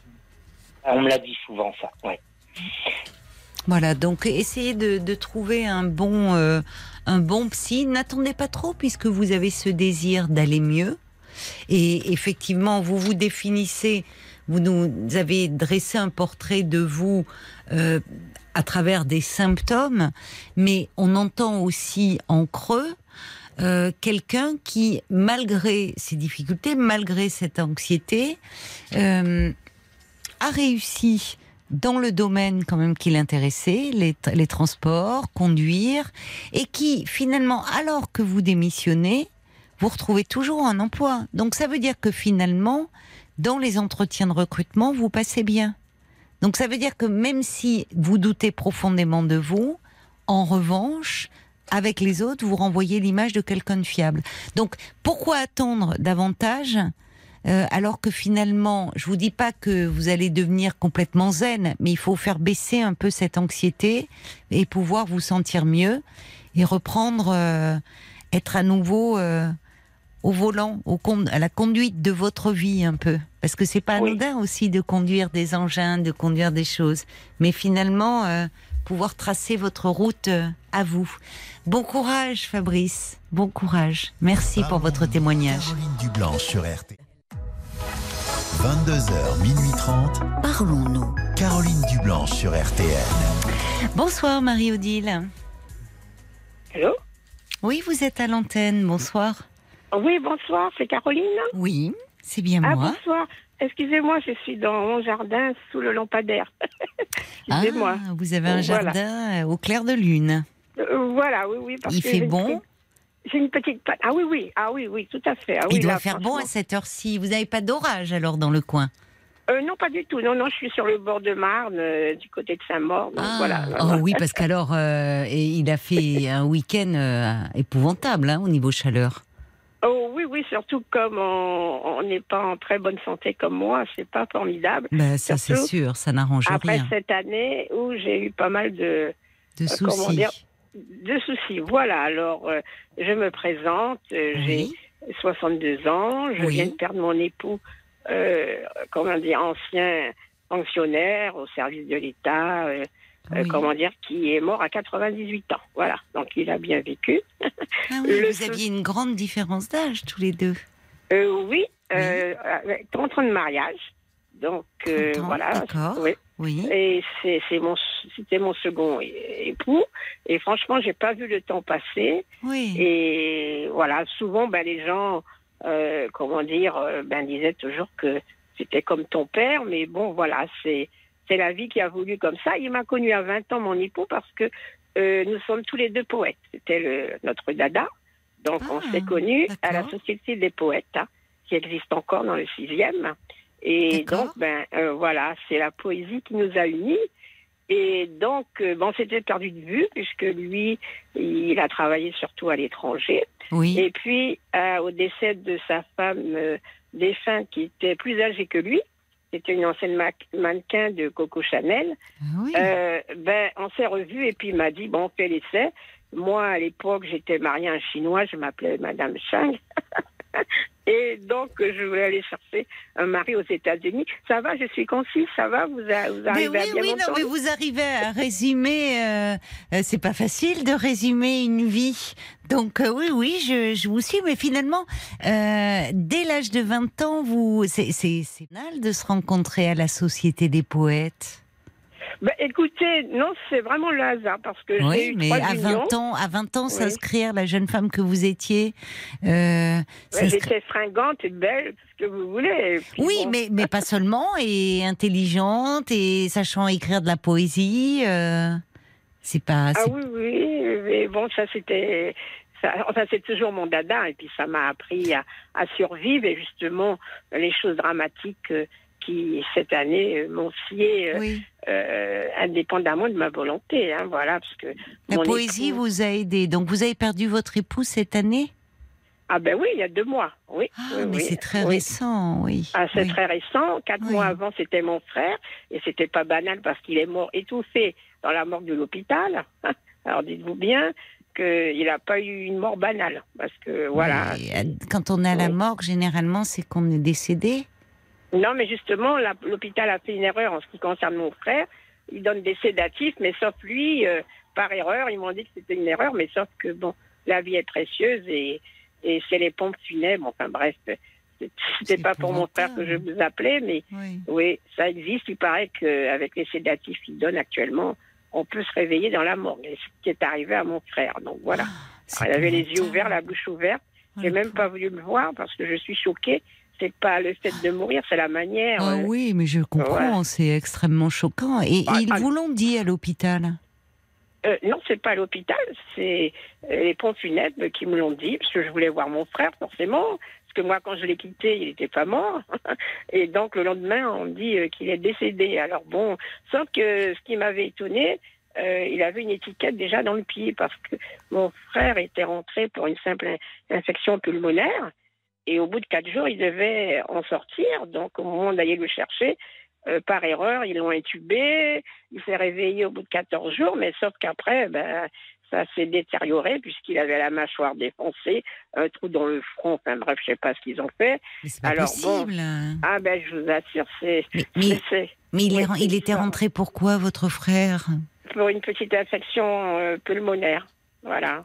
Donc, au bout Mais qu'est-ce qui jours, s'est il- passé? Quand même Faudrait demander. C'est pas possible s'il avait le. le- Ah ben oui, mais c'est par erreur, ils l'ont intubé, ils ont fait des erreurs, et je dirais même des expériences, et le problème, on peut pas porter plainte. Voilà. J'ai pas essayé, faire- on c'est fait pour pas ça. des expériences du vivant, enfin. Bah, écoutez, il y, a- il y a eu des erreurs, enfin, bref. oui, oui, oui, oui. Enfin, c'est épouvantable de rester. Il, il a une, il était marié, il a une famille euh, en Euh, dehors de non, vous. non, non, il avait, non, non, il était divorcé depuis longtemps, il avait 74 ans, mais c'était mon Bah frère oui, bien mais aimé. enfin, c'est- et- non, mais je comprends. C'est Oui. outre le chagrin de l'avoir perdu, mais les, les circonstances de son décès sont épouvantables. Et, euh, Et on peut pas porter plainte, c'est-à-dire Pourquoi? que Si, si, si. Eh ben, c'est-à-dire que j'ai porté plainte, sauf que le procureur m'a dit que l'hôpital ne souhaite pas, donc ils ont fait un rapport très, Ah, très mais que l'hôpital ne souhaite pas, mais que vous ayez accès à son dossier avec un avocat et comprendre ce qui s'est passé, au Ah vu oui, de ce que vous long. racontez. Oui, c'est Oui, long. mais là, donc j'ai dû suspendre puisque je viens de perdre mon époux, puisque il y a aussi Oui, des ça frais. fait beaucoup pour et, vous. et, et je suis Oui. pas Madame Bettencourt, donc vous Je comprenez que c'est comprends. pas drôle. Oui, ça fait beaucoup. Voilà. Oui. Et donc mon, mon mari m'a dit, ben après, après Guillaume, hein, enfin, je, je donne un de ses prénoms, Hmm. Guillaume, eh bien, ce sera moi. Et c'est vrai que euh, était très très chagriné. Hmm. Et donc lui, ben, il, il est, il est mort naturellement, bien entendu. Hmm. Mais euh, ça fait beaucoup pour moi, d'autant plus que j'ai dû l'enterrer, batailler pour l'enterrer cinq mois après. Parce que justement, on était. euh, vous savez, euh, bon, moi je suis du début des années 60, mais je trouve quand même qu'il y a une régression totale dans tout, vous voyez. Euh, C'est-à-dire que l'hôpital, déjà, euh, euh, quand je demandais le pourquoi, du pourquoi, pourquoi mon frère, à la fin, parce qu'il quand même il s'est réveillé au bout du 14e jour sous appareil, sous comment dire l'appareillage, sous respiration artificielle, pardon. Et il devait rentrer, et ben, ils n'ont pas voulu. Et bon, enfin franchement, ça, ça a dégénéré. Même euh, euh, bon, j'ai dit ce que je pensais et on m'a narqué et tout. Donc, si vous voulez, la famille, bon, c'est pas normal. Surtout qu'on dit, ben, on est désolé, on a fait une erreur. Alors bon, alors. Non mais c'est- alors déjà, déjà, euh, enfin, ce que vous décrivez est extrêmement choquant concernant votre Oui. frère. Mais alors, Oui. concernant votre mari, euh, euh, comment comment se fait-il qu'on délivre un permis d'inhumer cinq mois après son décès? Non, c'est pas... pour mon époux, c'était pour mon frère. Parce que Ah, euh, il y avait l'autopsie. Voilà, c'est ça. Ah voilà, je bon, d'accord, j'avais pas compris. Oui, il y a eu un gros problème hein, quand même hein, là. Il y a eu un, il y a Eh un ben, problème majeur, hein, franchement. Euh, oui, enfin, j'ai je- dû batailler, vraiment, j'ai dû batailler. Et donc, l'histoire n'est pas finie, puisque euh, j'ai même dû prendre un médecin légiste, parce qu'en fait, j'ai dû payer pour faire des prélèvements pour savoir de quoi il est mort. Mais j'ai dû suspendre euh, mes investigations, puisque, bon, il y a eu le, le décès de mon époux. Oh et en là, plus, oui, je comprends. Oui. mon époux, pour moi, est mort à cause de l'insalubrité de la maison. Parce que, si vous voulez, nous, avons voulu acquérir, euh, comment dire, une petite maison charmante des Oui, bords de Marne, oui. euh, si vous voulez, style euh, Napoléon. Alors, évidemment, d'aspect extérieur, c'est très bien, Oui. mais sauf que le propriétaire nous avait caché beaucoup de, de vices de forme. Ah Par oui. exemple, c'était construit sous une rivière. Et le problème, Ah. euh, ben, tous les deux, on n'était pas asthmatiques, euh, nous le sommes devenus. C'était humide. Et, et absolument. C'est, Ouais. ah, et, franchement, il y a expertise, là, le dernier, Oui. c'est un rapport du tribunal, tout ça. Ben, dites-vous bien que le- la mairie euh, n'a pas bougé les petits doigts, au contraire, on voit le service d'hygiène en disant c'est nous qui avons fomenté euh, l'humidité. Et tout ceci. Ah bah, euh, S'il y a on une a- rivière qui passe en dessous de la maison, euh, vous n'êtes pas à l'origine de l'humidité quand même, faut pas exagérer. Euh, Ben voilà, donc le propriétaire est, euh, comment dire, ben ayant pignon sur rue, tout ce que vous voulez, eh bien là, euh, souci, j'ai reçu une lettre, euh, bien, entendu, ils attendaient la mort de mon époux pour pouvoir euh, m'expulser. Alors moi, si vous voulez, je vous trouve expulsez Mais je crois. Mais oui, oui, de la maison, oui, bien sûr, parce qu'il veut pas me reloger le maire. Il dit que je suis pas sociale. Euh, et il me propose foyer EHPAD. Mais enfin, moi, je me vois pas en foyer EHPAD, dans la mesure où je peux payer quand même un loyer. Oh Ah non, oui, non, c'est mais quand c'est- même, c'est c'est quand même dur. Il vous propose l'EHPAD euh, parce que Ah oui, complètement. Ah ben ça, je, je vous c'est assure. honteux. Ah oui. oui. non, mais je vous crois. Mais Oh, non, non, mais c'est- c'est c'est épouvantable. Alors, que euh, je profite de, de dire que là, Oui, jusqu'à maintenant. ouais. Ah oui, non, mais c'est tout à la Oui, fois. là, c'est vraiment. Et puis, c'est des, des. Enfin, c'est de, de très graves problèmes et en tout cas qui entraînent des. Il faut beaucoup d'énergie, quoi, parce que ce sont Ben, des moi, si batailles vous voulez, juridiques. quand j'étais jeune, j'ai été dans les ashrams, aux, aux- aux- comment dire, aux Indes faire du yoga. Sauf que, si vous voulez, il faut vraiment. Même mon fils, sait pas comment je tiens. hein, parce que, Non, mais c'est vrai, en vous écoutant, je me demande. Mais enfin, vous avez Oui. 62 ans, vous proposez un EHPAD, c'est honteux. Oui, oui. Et en plus, si vous, je vous dis le rapport, alors là, qui est complètement dégoûtant, il dit qu'il y a des excréments chez moi. Alors qu'en fait, c'est parce que en plus de ça, tout est défectueux. Le, le propriétaire euh, n'a jamais fait aucun travaux. C'est c'est nous qui avons fait les travaux euh, euh, d'aménagement. Voilà. Mais le problème, ce qu'il y a un copropriétaire et il faut le faire. Et donc, Mais là, alors, c'est le propriétaire qui a fait venir, parce que qui a euh, fait venir un huissier, parce que qu'est-ce que c'est que ce constat d'escrément là sur un rapport? Eh ben, non, mais c'est-à-dire que non, non, c'est pas le. Au contraire, le propriétaire n'a pas bougé le petit doigt. C'est-à-dire que si vous voulez, on avait la priorité à l'achat.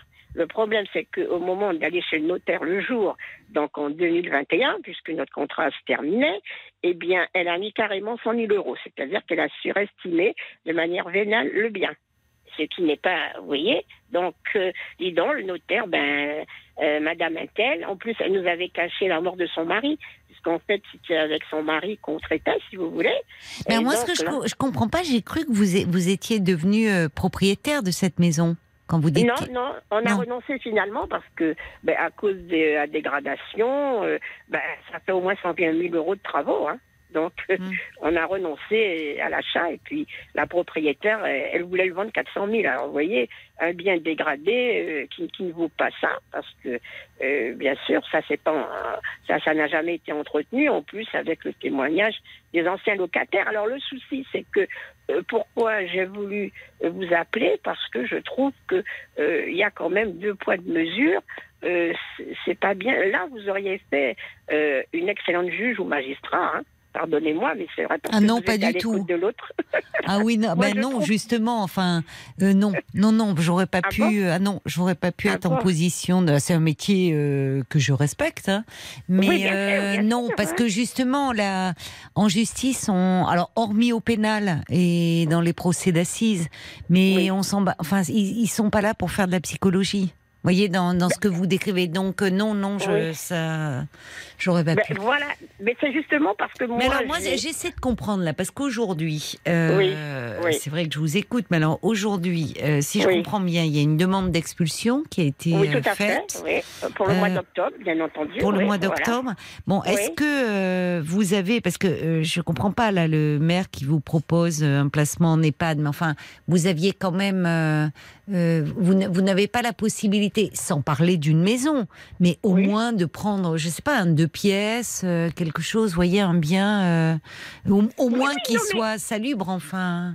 Euh, Voilà, en fait, c'est-à-dire que Caroline, euh, ça fait quatre ans de bataille depuis, euh, euh, depuis le, le virus, quoi. Voilà, le, le- la mairie a mis deux ans à venir en disant que nous étions, c'était une affaire privée, sauf que nous avons dépensé du vivant de mon époux, ben, rapport d'huissier, euh, rapport du tribunal de Paris, enfin, expert en bâtiment, qui a bien prouvé que ce n'était pas de notre faute. Alors, Mais tout ça pour un bien en location. C'est ça qui est bizarre, parce que quand on est propriétaire, parce qu'un bien en location, quand il y a Oui. tant de problèmes, bah, Oui, on, on- oui. on s'en va. C'est l'avantage d'être locataire, non?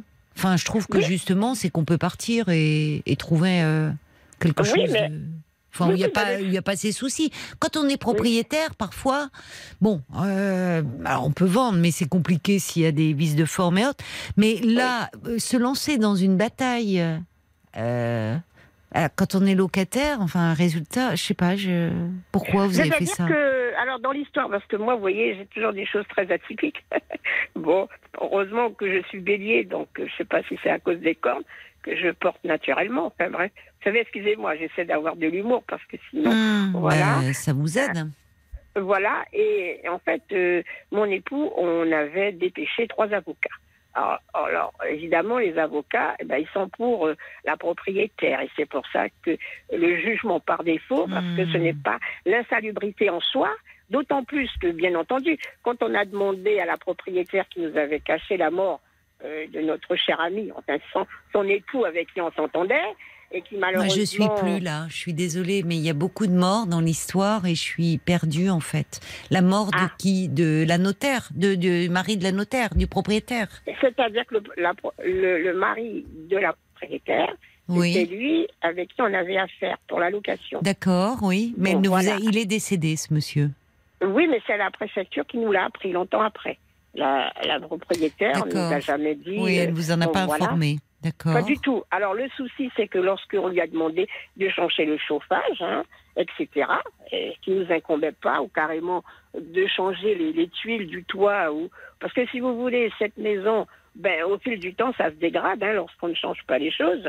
Euh, il y a des, des trous dans le toit. Enfin, Mais bref. c'est- et- euh, oui. de toute façon, euh, une maison, euh, c'est un gouffre. hein. Ça demande, euh, enfin, c'est, il faut l'entretenir régulièrement parce que sinon, donc, c'est- pourquoi vous vous êtes Alors, votre mari était âgé, mais il avait l'air euh, quand même plutôt bien. Pourquoi vous vous êtes acharné comme ça sur cette maison, dans des procédures et Eh autres? bien, Vous auriez peut-être que- pu trouver mieux, enfin, Euh, Oui, c'est- c'est-à-dire, oui, c'est vrai, aussi bizarrement que cela soit, c'est que il y a eu sept acheteurs qui voulaient l'acheter avec nous et nous reloger. Et à chaque fois, la propriétaire euh, refusé. Vous voyez ce que je veux dire Donc, c'est complexe. C'est pour ça qu'il qu'il faut parler, et négocier avec les gens. Parce que là, je trouve que l'expulsion n'était pas nécessaire, d'autant plus qu'après la mort de mon époux, je sais très bien qu'il fallait partir. Vous voyez, c'est c'est la manière forte, parce que là, déjà, j'ai eu déjà tous les problèmes Hum. euh, vous voyez, et plus ça, euh, parce que Ça je sais, beaucoup. j'ai jamais eu ça de ma vie, et j'ai pas envie que cela arrive. Vous voyez, Alors, qu'est-ce que- qui, bah, j'imagine, mais qu'est-ce que vous avez prévu alors là? Ben, d'a- d'aller vivre chez les bonnes sœurs. Excusez-moi, parce que vous savez, parfois dans les monastères, ben oui, Bah, si vous étiez dans un ashram, enfin bon, vous aviez 20 ans, hein, c'est pas. oui, non, non, mais vous savez que les, les- Vous retournez Euh, aux sources de la Non, non, mais spiritualité. c'est pas ça. C'est que euh, très sérieusement, euh, je vous apprends qu'en Île-de-France, vous avez dans les monastères les moines et les moinesses qui, comment dire, Accueil. louent et qui accueillent en location des, des personnes comme moi qui ont besoin. Ah, mais je ne savais pas. Je ne Ah, si, tout Parce que euh, je- Oui. je sais que les monastères sont des lieux très prisés, euh, Oui. notamment où les, les gens ont besoin des citadins, euh, qui ont besoin de euh, d'être comment dire de, de c'est je- c'est pas un stage en fait. Ils, ils vont un temps là pour euh, Oui, oui, se pour couper un peu du recueillir, pour, se retraite, recueillir pour leur voilà merci c'est le mot. Oui, voilà merci retraite, vous êtes voilà. Une retraite mais je ne savais pas qu'ils pouvaient accueillir euh, des personnes donc sur du long terme. Euh, oui, ça arrive, hein, bien sûr. Et Mais, puis, mais, d'ailleurs, la mais, mais loterie- financièrement, mais vous, vous êtes dans une cellule, puisque dans les monastères, ils parlent de cellules. Euh, c'est- Ah non, pas du tout. Les chambres sont fort agréables, on mange très bien. Je vous dis ça parce que moi, quand j'avais euh, euh, 25 ans, ma sœur, j'ai une sœur aînée qui habite l'Espagne oui, maintenant, oui. ancienne banquière, qui adorait les prêtres, et d'ailleurs son mari, c'est un prêtre qui a rendu sa robe auprès Oui. du pape. oui. Et donc c'est comme ça que j'ai connu ça, et c'est mon fils, qui a aussi 30 ans actuellement, qui m'a rappelé, dit, ben, maman, ben, tata, euh, elle allait là, donc j'ai pris contact, et, et c'est possible. Bien sûr que Vous ce avez n'est été pas longue très durée. heureuse. Oui, ah, c'est pas Voilà. longue durée, c'est un temps. Voilà, c'est ça. Voilà, bon, ça voilà. vous laisse le temps de vous retourner. Vous êtes incroyable Oui. parce que quand même, c'est ce que me dit d'ailleurs une auditrice prénommée Frésia qui dit, elle, elle, elle se perdait au départ un peu dans votre récit, puis elle dit, vous avez un côté très fantasque, mais au bon sens du terme. C'est-à-dire que, Oui. parce que là, vous, vous avez une accumulation quand même de problèmes. Ah, de choses incroyables. de Ah oui, choses, oui. oui. Et en même temps, il y a, vous nous décrivez cela avec euh, presque cette, euh, il y a beau, ce côté enjoué comme si, euh, au fond, vous avez une capacité à résister aux épreuves, Oh, ben, j'ai eu beaucoup. J'ai pas une capacité de facile. rebondir. Oui. Euh, oui, oui, ben, parce que vous savez, moi je suis contre le suicide. J'estime qu'on quand on est sur Terre, ben, il y a des hauts et des bas. Alors je vous assure vrai. que, que, que euh, en 30 ans de mariage, au début, ben, euh, vous voyez, on fréquentait les grands de ce monde, hein, parce que bon, quand on a la richesse, ben, t'as plus de ça. Plus tu as de, de l'argent, ben plus tu as des amis à ta table. Bon, mais le problème au fil du temps, lorsque vous avez des problèmes, eh Il là, était haut fonctionnaire, votre mari, alors. Oui, il était haut fonctionnaire, diplomate, exactement, D'accord. diplomate. Voilà. Hein. Mais ce que je voulais vous dire, je profite de cette émission parce que je sais qu'il y a d'autres personnes en attente. Ce que je voulais dire, c'est que je voudrais bien que la loi change pour que les juges euh, aient des médiateurs pour bien instruire les dossiers. Parce que eux, ils font bien leur travail, sauf que les dossiers ne sont pas bien, si vous voulez, instruits, dans le sens qu'ils ne connaissent pas. Parce que, Mm. par exemple, le préfet m'a dit, ben, je n'étais pas au courant qu'il y avait des problèmes d'insalubrité. Parce que dans mon cas, ça n'a jamais été jugé là-dessus. Vous voyez ce que je veux dire? Oui. alors oui. ça, c'est très embêtant. Voilà. Parce qu'on parle pas assez. Et Mm. donc, quand même, euh, pour un pays comme la France, que j'aime, je trouve que les dialogues, euh, franchement, il y a, il y a régression là-dessus. Voilà. Alors dites-moi, Marie-Odile, pour conclure, vous allez euh, donc aller dans un, dans un monastère?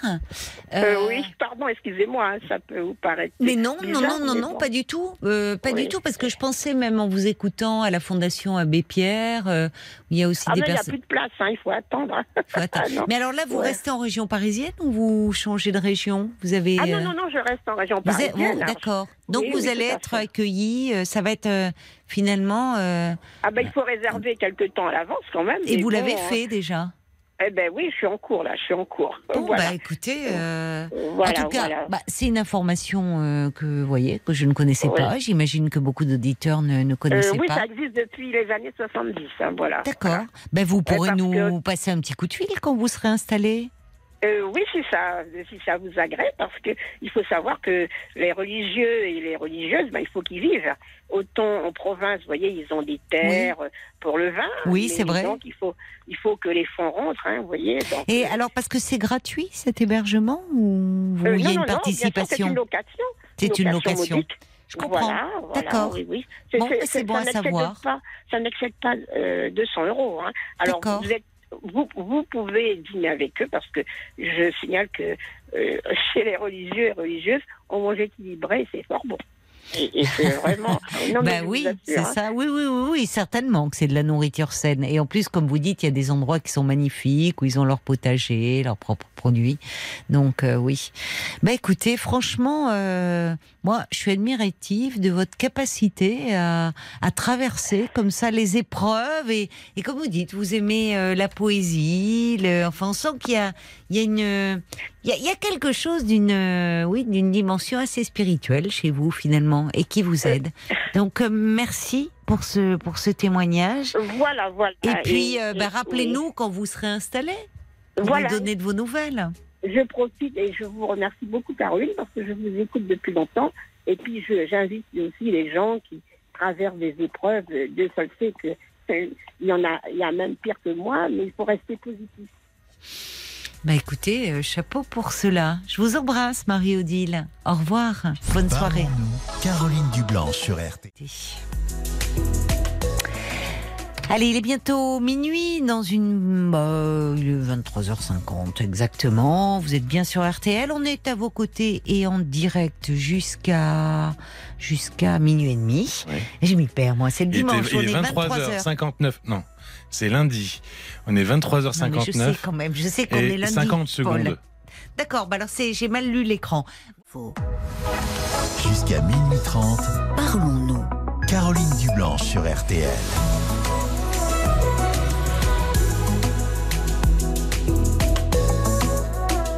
Pendant une demi-heure encore, vous pouvez appeler le standard de Parlons-nous au 09 69 39 10 11. Bonsoir Sophie Bonsoir Caroline.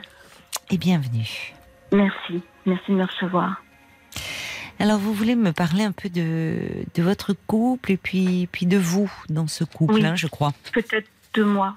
Oui, d'accord. Oui.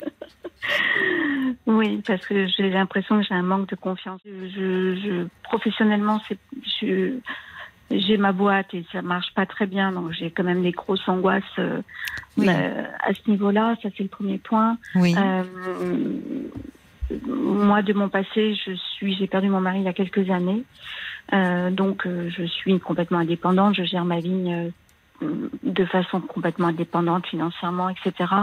J'ai pas mal de charges, pas mal de stress déjà Oui. par rapport à tout ça. Je sais pas trop où je vais. Et puis j'ai rencontré un, un mec absolument lumineux et fabuleux il y a un an et demi. Oui. Mais, euh, mais je trouve que notre relation, que j'adore, hein, que je veux garder à tout prix, mais, mais, mais notre relation me, me stresse, me stresse réellement parce que c'est quelqu'un de très intransigeant et je trouve qu'il est très très intransigeant vis-à-vis de moi aussi. Ah bon? Qui a qui a vécu sur l'eau pendant des années, il a fait le tour du monde, etc.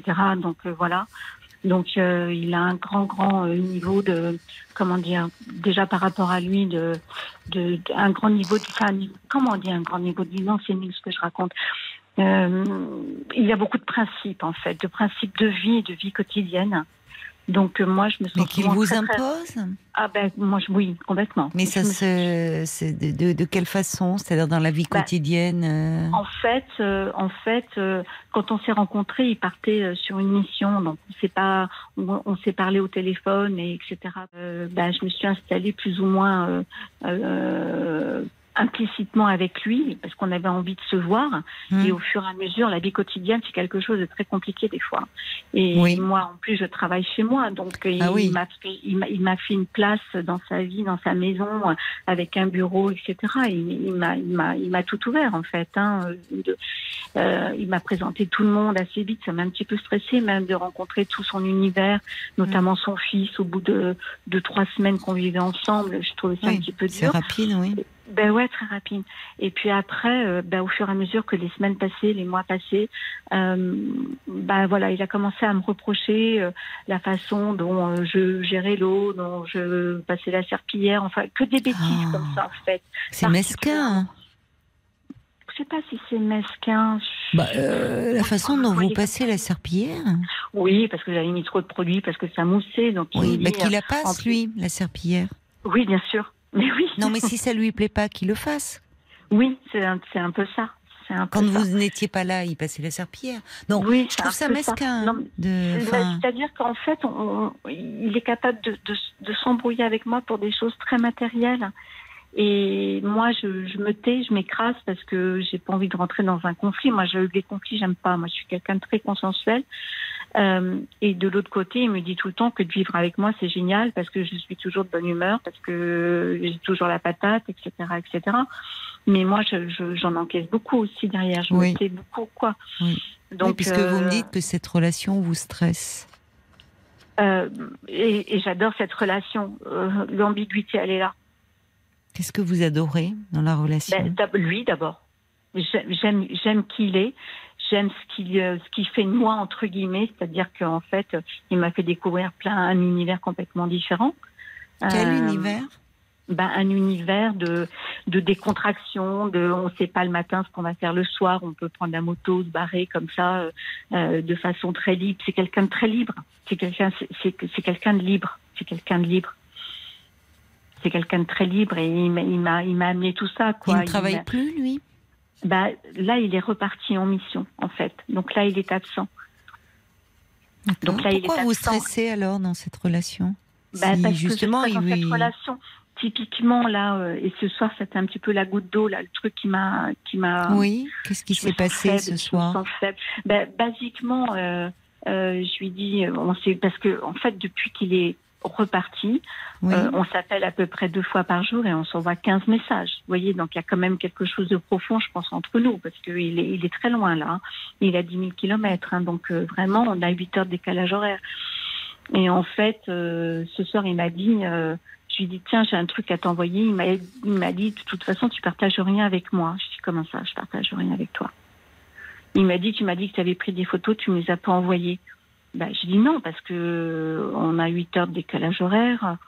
Euh, euh, là, tu bosses en plus, donc il faut que je trouve le bon moment pour, pour partager des choses avec toi. Puis j'ai partagé plein de trucs. Je te fais des vidéos quand tous les matins je vais marcher parce que là je suis en province en ce moment. Oui. Je te fais des vidéos, etc. Mais pour lui c'est pas suffisant. Il m'en redemande encore, encore et encore. Il m'a dit bah, laisse tomber les photos. Maintenant c'est trop tard. Tu me les enverras. Ça m'intéresse plus. Donc c'est dur à entendre hein, quand même ce genre Oui. de choses. Même à 15 000 km, il veut contrôler, quoi. Est-ce que, est-ce est-ce que vous pensez que c'est contrôlé? Oui. Parce qu'il me dit, regarde, moi, je, je pars en voiture, je t'amène avec moi. C'est vrai, il pose le téléphone dans la voiture et puis je visite la région. Il me dit, moi, je partage des choses avec toi. Moi, je lui dis, j'ai l'impression de partager beaucoup de choses avec toi, en fait. Mais je, donc, je sais plus comment réagir. J'ai l'impression d'être nulle. Euh, c'est ça qui est embêtant. Est-ce que, comme si euh, euh, cet homme est, est très idéalisé et que vous, vous commenciez à vous déprécier? Ah, mais je me, je, je, je m'enfonce là-dessus. Vous enfoncez. je m'enfonce dans le sens où, où j'en joue avec humour avec lui, mais c'est peut-être pas si drôle que ça. Non? Comment? Je C'est-à-dire? dis- Oui, bah, je lui dis vous par exemple, tu sais bien, tu sais bien que je suis blonde. la grande expression idiote. Là, maintenant, j'ai arrêté. L'autre jour, il m'a dit, c'est vrai que tu es un peu blonde. J'ai dit, maintenant, je ne veux plus jamais que tu me dises ce genre de choses. Il y a Parce des- que j'ai l'impression que oui, dès que je fais quelque chose, ça va pas. C'est Oui. terrible. C'est ça. Et, et comment, euh, quand ça, vous avez l'impression de, de, de, de ne jamais bien faire, ou en tout cas, euh, il, le- il le manifeste par un comportement, il est agacé, ou est-ce qu'il le manifeste par des propos alors, alors, alors, il m'a dit l'autre jour, mais bon, il était dans une, dans une circonstance de vie, ou de, de son travail, etc. Il avait bu un verre de trop, ce qui lui arrive très rarement. Hein, c'est pas quelqu'un qui picole. Mais des fois, quand on a bu un petit verre, on, on, peut dire des choses que l'on ressent profondément. Il m'a dit, vivre avec toi, c'est bien parce que tu as toujours la pêche, tu es toujours de bonne humeur, mais Mhm. tu m'agaces au quotidien. Tu peux m'agacer Mhm. tu fais des choses qui peuvent m'agacer. Donc il me dit, on verra dans le futur, mais euh, vivre ensemble, ça me, ça me semble compromis. Il me l'a dit carrément. Vous avez gardé un, un logement, vous? Ah mais complètement. Mhm.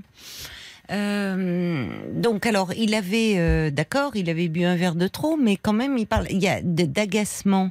Ce que semble-t-il, vous, vous, vous vous sentez stressé, comme si euh, dans des choses assez anodines de la vie Mais quotidienne. exactement, c'est- c'est exactement C'est ça. ça, des choses finalement. C'est là que vous C'est ça. partagez des moments agréables, j'entends, Oui, ce côté Oui. fantasme qu'il peut avoir, d'imprévu.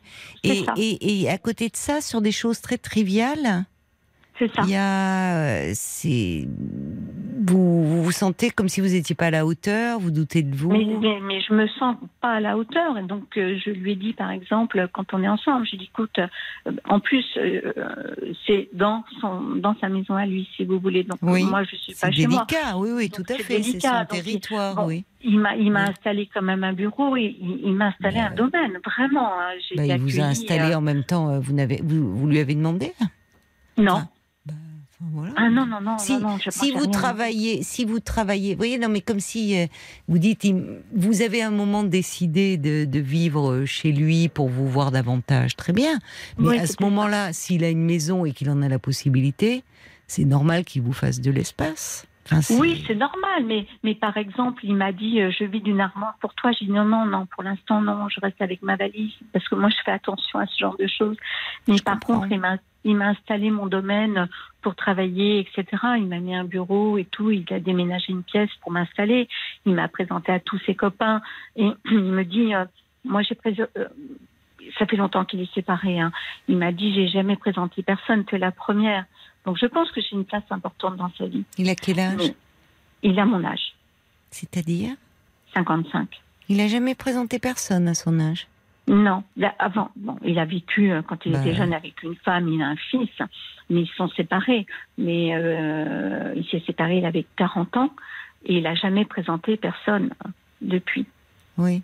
Mais alors pourquoi vous, finalement, euh, vous doutez de vous à ce point-là sur euh, Ah, le quotidien là, Qu'est-ce Est-ce qui que vous pouvez, est-ce que vous pouvez m'aider là-dessus Non, non, non, non. En fait, moi, ce que j'aimerais comprendre, c'est qu'est-ce qui, dans son comportement, j'entends, parce que c'est intéressant, vous me dites, je voudrais parler de moi, mais c'est aussi dans cette relation-là, semble-t-il, que vous vous sentez comme mise en défaut. Donc, ce que j'essaie de, de, de, de comprendre, c'est qu'est-ce qui se passe dans son comportement? Est-ce que c'est dans des propos où euh, vous avez l'impression de mal faire? Vous m'avez donné l'exemple de la serpillière, mais est-ce qu'il Oui, y a non, mais ça, c'était oui. Ben, euh, comment vous dire? C'est quelqu'un qui est toujours dans l'action, qui bouge tout le temps. Alors, il me dit, euh, euh, par exemple, pour des histoires de connexion Internet, etc., il me dit, tu vois, si j'avais pas été là, euh, je tu bougeais pas, tu faisais rien, tu n'étais pas dans l'action, tu n'étais pas dans le mouvement. Euh, moi, je gère ma boîte euh, 8 heures par jour dans le mouvement, si vous voulez. Donc, il y a des choses qui peuvent m'échapper, quoi. Bon, euh, vous voyez, je suis pas. Il ne voit pas ce que vous faites? Alors, il le voit et il m'a quand même dit que j'étais très courageuse. Mais il m'a dit Bah qu'il oui. fallait que je bousque. Oui, oui, il me l'a dit. Et puis j'ai une boîte qui va pas très bien en ce moment. Il m'a dit tu es très courageuse, Euh, mais Mais qu'il vous aide alors, plutôt que de... Mais, mais, mais il le fait, mais c'est vraiment du paradoxe. Enfin, comment vous dire Oui, mais il souffle le chaud et le froid. Oui, c'est ça. C'est peut-être pour ça que vous avez tant de mal à, au fond, euh, presque euh, parce qu'on sent que vous êtes très éprise de cet homme Ah, mais et je que vous avez du, oui, mm. et Mm. que vous avez du mal à, au fond, euh, parce que c'est souvent, vous savez, euh, ce qui peut être problématique, ça peut être sur des petites choses du quotidien. Mais c'est ça. C'est cette histoire de photo là. C'est ses reproches alors qu'il est à 15 000 km, c'est ça? Ouais, c'est ça. Il est loin là. Et il vous reproche de rien partager? Euh, ce qui est complètement faux à mon, à mon sens. Hein, si vous, Non, mais c'est surtout, mais c'est déplacé en Mm. plus.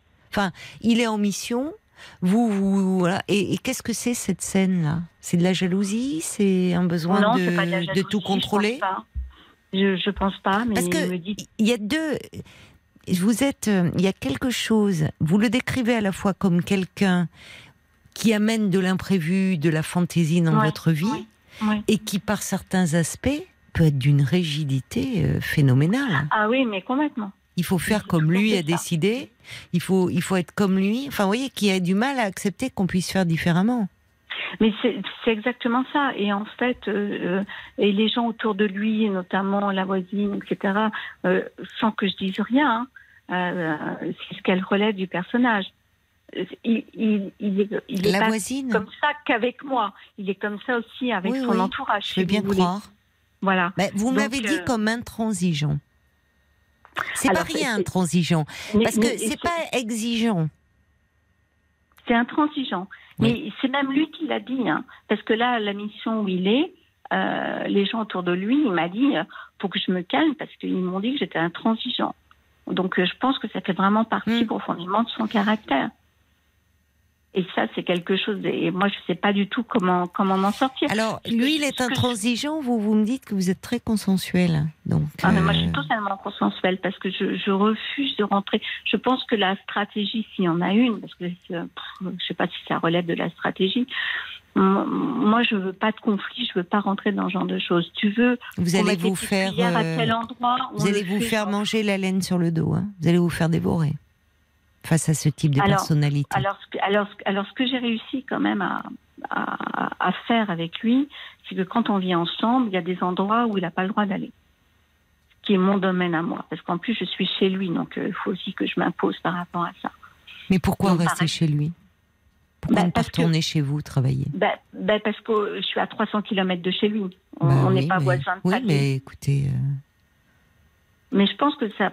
Là c'est un problème hein, de vivre. euh, Enfin, moi, je, pense que euh, je, pense que vous prenez des risques hein, à être euh, chez lui. et, au fond, il, a, d'autant plus de manœuvres pour vous, pour disposer de vous. Oui. Enfin, il m'a quand même dit l'autre jour, quand il m'a dit que je l'agaçais, etc., ça m'a quand même un petit peu foudroyé qu'il soit aussi clair par rapport à ça. Mhm. Que euh, il, fa- fallait qu'on réfléchisse à la façon dont on allait vivre dans l'avenir, en fait. Oui, il vous l'a dit. Je ne sais pas si finalement euh, vivre avec toi. euh, Vous êtes ensemble depuis combien de temps? Un an et demi. Et est-ce que euh, c'est quelque chose que depuis combien de temps vivez-vous chez lui? Alors, parce que quand on s'est rencontrés, il est parti en mission quelques mois, il est Mhm. revenu. On a vécu trois mois ensemble. Il est reparti un mois, on a vécu trois mois ensemble. Et les trois derniers mois, c'est du mois d'avril au mois de juin. Euh, ça s'est bien passé, mais j'ai quand même senti qu'on est arrivé au bout d'une, euh, comment dire, d'un cycle de, de, Mhm. de vie commune, quoi. En fait, je Mhm. m'en suis vraiment rendu compte. Bah, Surtout que euh, ça veut dire quoi la vie commune si par un mois vous êtes seul dans la maison, vous n'êtes pas chez vous? Ah non, non, non, non, non, mais quand il part, hein, là, ce qui est le cas, quand il part, euh, moi, je, moi, je pars aussi, hein, je reste pas dans la maison. hein. D'accord. Non, non, je retourne chez moi. Et puis euh, là, si vous voulez, euh, pour, pour, euh, pour que. Euh, voilà, je suis partie au mois de juillet et là, je suis en train de m'occuper de ma maman qui. euh, là, je suis en province, qui est pas très en forme pour pas qu'elle soit toute Oui, seule. oui. Je me retrouve aussi dans une situation familiale. Et là, en ce moment, je suis très perturbée où, euh, où je trouve que je suis entourée de gens qui sont pas du tout bienveillants à mon égard, quoi. Il en fait je- partie selon vous? Euh, Georges, je, pardon, je- il n'y a pas de prénom. Euh, lui, il est bienveillant à mon égard. Vous Il trouvez est- il- il est- Oui, oui, si. Il est dur. En fait, il veut. Il n'a pas à être dur comme ça. Alors, Pourquoi vous acceptez ça de lui? Parce qu'il il m'a dit un truc. Il m'a dit c'est un diamant, mais tu le sais pas. Oh, ça va, ça va. Ah.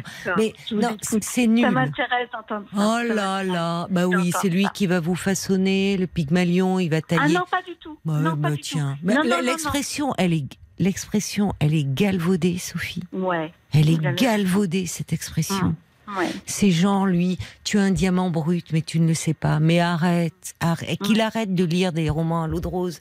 C'est Bah, il, il en, il en lit pas vraiment. Il n'en lit euh, pas, mais enfin, franchement, vous, vous êtes. euh, ce qui, vous voyez, ce qui m'ennuie, c'est que c'est pas tant un manque de confiance en vous, c'est que vous êtes éperdument amoureuse de cet homme, Oui. éperdument admirative de lui, Oui. enfin, éperdument. euh, donc, et finalement, vous en perdez un peu tout libre arbitre, comme quand on est éperdument amoureuse. C'est ça. Et quand j'entends ce que vous me dites, à demi-mot, c'est-à-dire que vous- pour quelqu'un qui euh, manque de confiance en soi, parce que vous, je, je vois bien sur votre petite fille, vous vouliez aborder cet aspect-là, mais j'ai pas Oui. envie d'aller sur ce terrain-là, parce que euh, vous, vous avez, euh, vous avez votre boîte. Ok, elle marche pas en ce moment très bien, ça peut arriver. Il y a des mauvaises pa- passes parfois. Mm. Mais vous avez perdu votre mari il y a quelques années.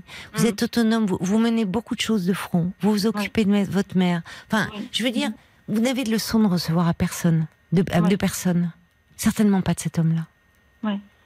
Qui, au, au lieu de, de vouloir vous, euh, vous dire comment faire et comment passer la serpillière, vous avez mieux à faire, euh, devrait au contraire être à vos côtés. Mais là, c'est, euh, tu vois, je te, tu es, j'ai jamais présenté personne. Enfin, comme si avec vous, il faisait ce qu'il n'a jamais fait, comme si vous étiez l'unique, ce diamant brut qu'il va Mm. tailler. Mm. Mais euh, vous n'avez pas besoin qu'on taille hein, dans le. Vous savez qui vous êtes et vous n'avez pas besoin qu'on vous taille et qu'on vous façonne. Parce que moi, Ouais. vous voyez ce que je vois dans cette histoire de photo ce soir. Ouais. C'est finalement un homme qui est à l'autre bout du monde, mais qui veut garder euh, une forme de contrôle sur vous et sur votre vie. Vous croyez que c'est du contrôle? Oui. Vous Cette réaction, elle est déplacée. euh, Vous croyez qu'il s'intéresse? Euh, Est-ce qu'il n'est pas un, un peu triste que je partage pas les Bah, en tout avec- cas, il a une drôle de façon d'exprimer sa tristesse. Hmm. C'est plus de la colère qu'il exprime ou de Oui, l'agressivité. c'est plus de la colère, oui. Hmm. Oui. Hmm. Du regret, euh, voilà. Mais enfin, vous n'êtes pas responsable qu'il parte en mi- en mission à 15 000 bornes. Non, non, non, non, non, non, mais moi après je me dis, mais euh, si j'envoie pas de photos comme ça, c'est que euh, c'est pas opportun. Non, mais en plus, je vais vous dire- quoi, euh, je vais vous dire-. Non, mais vous cédez trop. Vous, vous, vous êtes d'une d'une profonde indulgence. Alors, est-ce que dans est-ce que dans d'autres relations amoureuses, vous vous êtes euh, vous vous avez tendance comme ça un peu à à laisser l'autre euh, contrôler, diriger. Oui, j'ai- j'ai, j'ai, mon, à part avec euh, mon mari que j'ai perdu, où, c'est moi qui contrôlais tout. Donc je suis un peu fatiguée là. C'est vrai que j'ai un peu les épaules qui s'affaissent. Mais oui, mais il va vous il va vous vider hein, votre énergie cet homme. Oui, c'est possible. Enfin, il y a quelque chose, si vous voulez, il alterne, comme dit une auditrice, Brigitte, la flatterie, le, la pierre précieuse, le diamant brut, le- et la dévalorisation. Hmm. Euh, et ça, on peut retrouver ça dans des phénomènes d'emprise. Ouais. Il y a, y, a, y a trop de. Quand je disais chaud et froid, il y a trop de décalage. C'est vrai. Il y a trop de décalage. Mm. Et ce qui fait que vous, vous avez du mal à décoder.